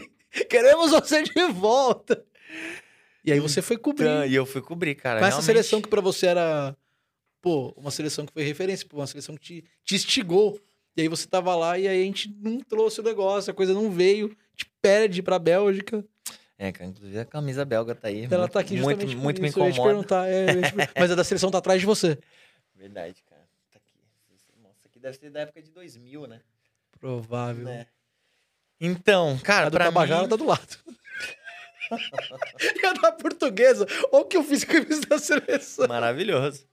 Então, é... Mano, foi uma das, das minhas frustrações, cara. Porque, assim, felizmente tudo deu muito certo. Sempre deu tudo muito certo, assim, na minha vida desde que eu virei o Fred. Então, cara, eu falei, mano, a seleção brasileira vai ser campeã do mundo e eu vou viver isso, eu vou acompanhar a trajetória do Hexa. A primeira Copa que eu tô Nossa, cobrindo, eu já vou voltar É campeão. isso, e vou contar pra todas as pessoas e, e vou tal. encontrar a Argentina e bater na cara. aí jamais, Ganhei, aí eu não sou besta. Temos limites? E aí, cara, quando a gente perde da Bélgica ali, eu vi, mano, como assim? Tipo, esse sonho que tava desenhadíssimo na minha cabeça, imaginando contando pros meus filhos, pros meus netos, ele acabou, foi por água abaixo. Então, foi uma das minhas grandes decepções, mas sem sombra de dúvidas, a Copa do Mundo é o auge, cara. A UEFA Champions League é muito legal, mas a Copa do Mundo, cara, é, é, é outra parada, porque, tipo, pessoal tá lá pra uma. É uma grande festa, mano. Então, tipo, nas ruas as pessoas estão bem-humoradas, tipo, é um monte de nação se conhecendo. É um monte de bar, é um monte de festa, é um monte de gringo, é um monte de, é um monte de coisa. Então, tipo, é um universo paralelo, assim. Então, realmente, a Copa do Mundo é muito especial. E você acompanha até hoje a seleção, você não perdeu. Até hoje, Não cara. perdeu. Sinto saudade. Agora que a gente tá nessa fase sem jogo de eliminatório, eu sinto saudade, velho. Sinto falta do jogo da seleção. velho. Você acompanha a escalação, você fica feliz quando Convocação. entra alguém do Palmeiras. Quando entra alguém do Palmeiras na convocação, você fica Hoje felizão. em dia, nem tanto. Porque aí vão me tirar o Everton agora. eu Fico meio preocupado. Mas você sabe que o cara tá feliz. Eu tinha isso, eu tenho Sim, moleque. lógico, eu Você fala, sei que é um- cara, ele mereceu. Por merecimento. É isso, cara. Ele até postou esses dias lá as bolas das, das grandes conquistas dele por seleção e, e Palmeiras. E eu falei, cara, eu comentei lá, falei, tava em todas. Você já conversou sobre isso alguma vez com o Felipe Melo, que é seu brother, sobre seleção? Que isso é claramente uma mágoa muito grande que ele tem, até por tudo que aconteceu, né? Vou te falar que eu não sei, Bernardo. Não sei se, se existe essa mágoa, entendeu? Tipo, eu acho que ele, mano, ele tem a cabeça dele ali, ele tem o, tem o mundo dele. Então eu acho que ele é muito, Focado. muito focado e muito satisfeito com o que ele se propõe a fazer, entendeu? Então, tipo, isso é um puro chute. Nunca conversei com ele. Acho que ele deve considerar, cara, se eu não fui pra seleção, problema da seleção, entendeu? Tipo, não acho que tem uma frustração. Mas você acha que ele O poderia cara- ter sido mais aproveitado é, e não foi por- pelo, pela Copa que, ele, que a gente é desclassificado? E ele acaba levando. Todo, toda Copa que a gente é desclassificado, alguém carrega a cruz. Uhum. E uma das situações ele carregou a cruz. Sim. E ele teve um tempo de vida útil muito longo depois disso, que ele poderia ter. Você acha que ele poderia. Você acha que ele foi injustiçado? Cara, eu acho que o, o torcedor, ele é injusto. Não que o Felipe Melo tenha sido injustiçado, mas o torcedor, ele é injusto. Nem, por exemplo, o Júlio César, ele foi campeão da, da, da Champions, campeão, mano, por vários times que passou e, cara, o que marcou a carreira dele foi o 7x1. Entendeu? E o Felipe Melo, pro torcedor brasileiro, tipo, pô, pra ele tirar essa casca dessa eliminação pra, pra Holanda em 2010, cara, demorou muito, tem, tanto que você lembra até hoje, assim. Então, tipo, então é do brasileiro, tipo, ganhou a Copa? Ah, essa foi do Romário. Ah, essa foi do Pelé. Ah, essa foi do Garrincha, essa foi do, do Ronaldo. Perdeu? Putz, essa foi do Felipe Melo, essa foi do Júlio César. A última falaram que foi do Fernandinho. Dizendo que o Fernandinho, mano, era um cara que tava, mano, lutando ali, batalhando o tempo todo. Então, sempre tentam achar heróis e É vilões. que o Fernandinho já era rescindente, né? É, então, e aí ainda tem isso, tá ligado? Então, isso, tipo, é. A galera então- vem que vem mesmo. então a galera é né? muito injusta. Então, mano, então acaba que assim. É que o Felipe Melo, também nunca troquei ideia com isso, mas eu, eu vejo um amadurecimento nele muito grande no Palmeiras, cara. Porque ele chegou fazendo as Felipe Melice deles. Assim, de tipo, de, mano, de dar umas porradas desproporcional, de, mano, de, de chegar firme, chegar forte na hora que não tem que chegar. E ele foi evoluindo. E hoje ele não faz mais isso. Ele não é mais expulso de forma infantil. Ele não toma cartão que compromete o time. Não vai com força, força excessiva. Ele tem. É o jeito que ele, que ele joga ali, mas não vejo mais maldade. Então, se o Felipe Melo tivesse a cabeça que ele tem hoje, lá em 2010, 2011, 2012, cara, para mim ele teria sido um dos maiores volantes da, da história da seleção também. Mas acabou que, cara, a, a seleção brasileira não tem. A, a, seleção não, a torcida brasileira não tem essa paciência. Consequentemente, os técnicos acabam cedendo a essa pressão da torcida, mas assim, não acho que ele se sinta frustrado por isso, não. Boa. É, eu tô indo pro final e eu queria saber se tem algum assunto sobre futebol que você nunca falou em podcast que você tem ido, que você quer falar aqui agora. Se eu não te perguntei algo que você veio, puto, o Bernardo vai me perguntar disso. Deixei alguma coisa de, de te perguntar? Não, cara, foi, foi muito gostoso o papo, mano. Muito da hora. Falei um monte de coisa. Sinceramente, fazia tempo que eu não falava de futebol, assim, num, num, num programa Legal. Sou Convidado, porque, pô, o pessoal pergunta mais agora da gravidez, do momento e tal. Você virou uma pô... celebridade. As pessoas. É, então, a celebridade, ela estiga mais a mente do ser humano. As pessoas querem saber como é que é Tem esse isso. universo. E aí elas esquecem que você é um cara que é apaixonado por futebol. É, então, é assim, honestamente, às vezes eu tenho preguiça de falar de futebol. Tipo, sei lá, se eu tô com os meus amigos e tal, começa uma discussão de futebol, eu falo, mano, nossa é que a gente não discutiu, a gente falou sobre. É isso, entendeu? Quando é conversar de forma sadia, de forma pacífica, e só trocar ideia de tipo de torcedor para torcedor, não de jornalista para jornalista, não de comediante para comediante, não de youtuber para youtuber. Cara, para mim me sinto super à vontade, super confortável. Contei um monte de coisa aqui que eu não contei em vários lugares e foi muito gostoso, mano. Pô, que legal te ter aqui. E eu nem questionei o fato que eu achei muito errado você deixar o Paulo Nunes de fora da sua. querendo polemizar no final e tretar. Mas esse seu 4-3-3. Por que Ele não é vulnerável num time que joga. Não na, ganharia um na... paulista esse esquema aberto. onde você tem dois jogadores pesados no meio, como o Marcos Assunção e Felipe Fred, muito obrigado por ter vindo, de verdade mesmo, cara. Ó, eu vou te fazer um convite. Eu vou é, fazer uma pergunta para você em off. Uhum. E aí essa pergunta vai pro canal de cortes, que eu tenho um canal de cortes, que é, como eu não eu não tento polemizar para fazer o canal. Não tô dizendo que os outros canais fazem isso, pelo amor de Deus. O lugar tá de sim, fala tá dos sim. outros canais. Tá eu não quero fazer um. É, assim, eu quero que as coisas aconteçam. E aí, o que eu pensei, poxa, eu vou roubar a ideia do Vilela da Inteligência Limitada. Pego hum. um off daqui e faço virar um corte dali. Uhum. E aí eu vou te fazer uma pergunta daqui a pouco, quando acabar. E essa pergunta vai lá pro canal de cortes oficial do Torcida Podcast. Então, se você puder, você que tá assistindo a gente, vai lá, se inscreve no canal também dá um joinha, clica no sininho, aquele protocolo todo que é importante pro canal acontecer. Quebra esse galhão pra gente. E se você tá aqui, se você chegou aqui por algum motivo e ficou até agora, é sinal que você curtiu o que tá acontecendo. Então, muito importante para que esse projeto sobreviva, se inscreve no canal oficial do Torcida Podcast, clica no sininho, dá o like. É, se você não concordou com a escalação do Fred, vai lá no Instagram dele, direct, mas arregaça a música. Tipo, muito covarde. Pode ir. Valeu mesmo, Fredão. Obrigado. Obrigado, cara. Bernardo. Tamo Uma junto, Foi um dos papos mais legais que eu tive aqui até agora. Pô, que legal, que bom. Pra mim também, mano. Foi um dos papos mais legais que eu já gravei. Curti de verdade mesmo. Não, Espero que os caras que vieram aqui não vejam até o final, porque eles vão falar, pô, eu tava lá semana passada. Puta cara escroto. Ou eu assisto aos outros e você fala isso pra todo mundo que vem, tá ligado? Eu vou te dar um conselho, não assista os outros. Valeu, Fred. Obrigado quem é, ficou com a gente até aqui. Até o próximo Torcida Podcast.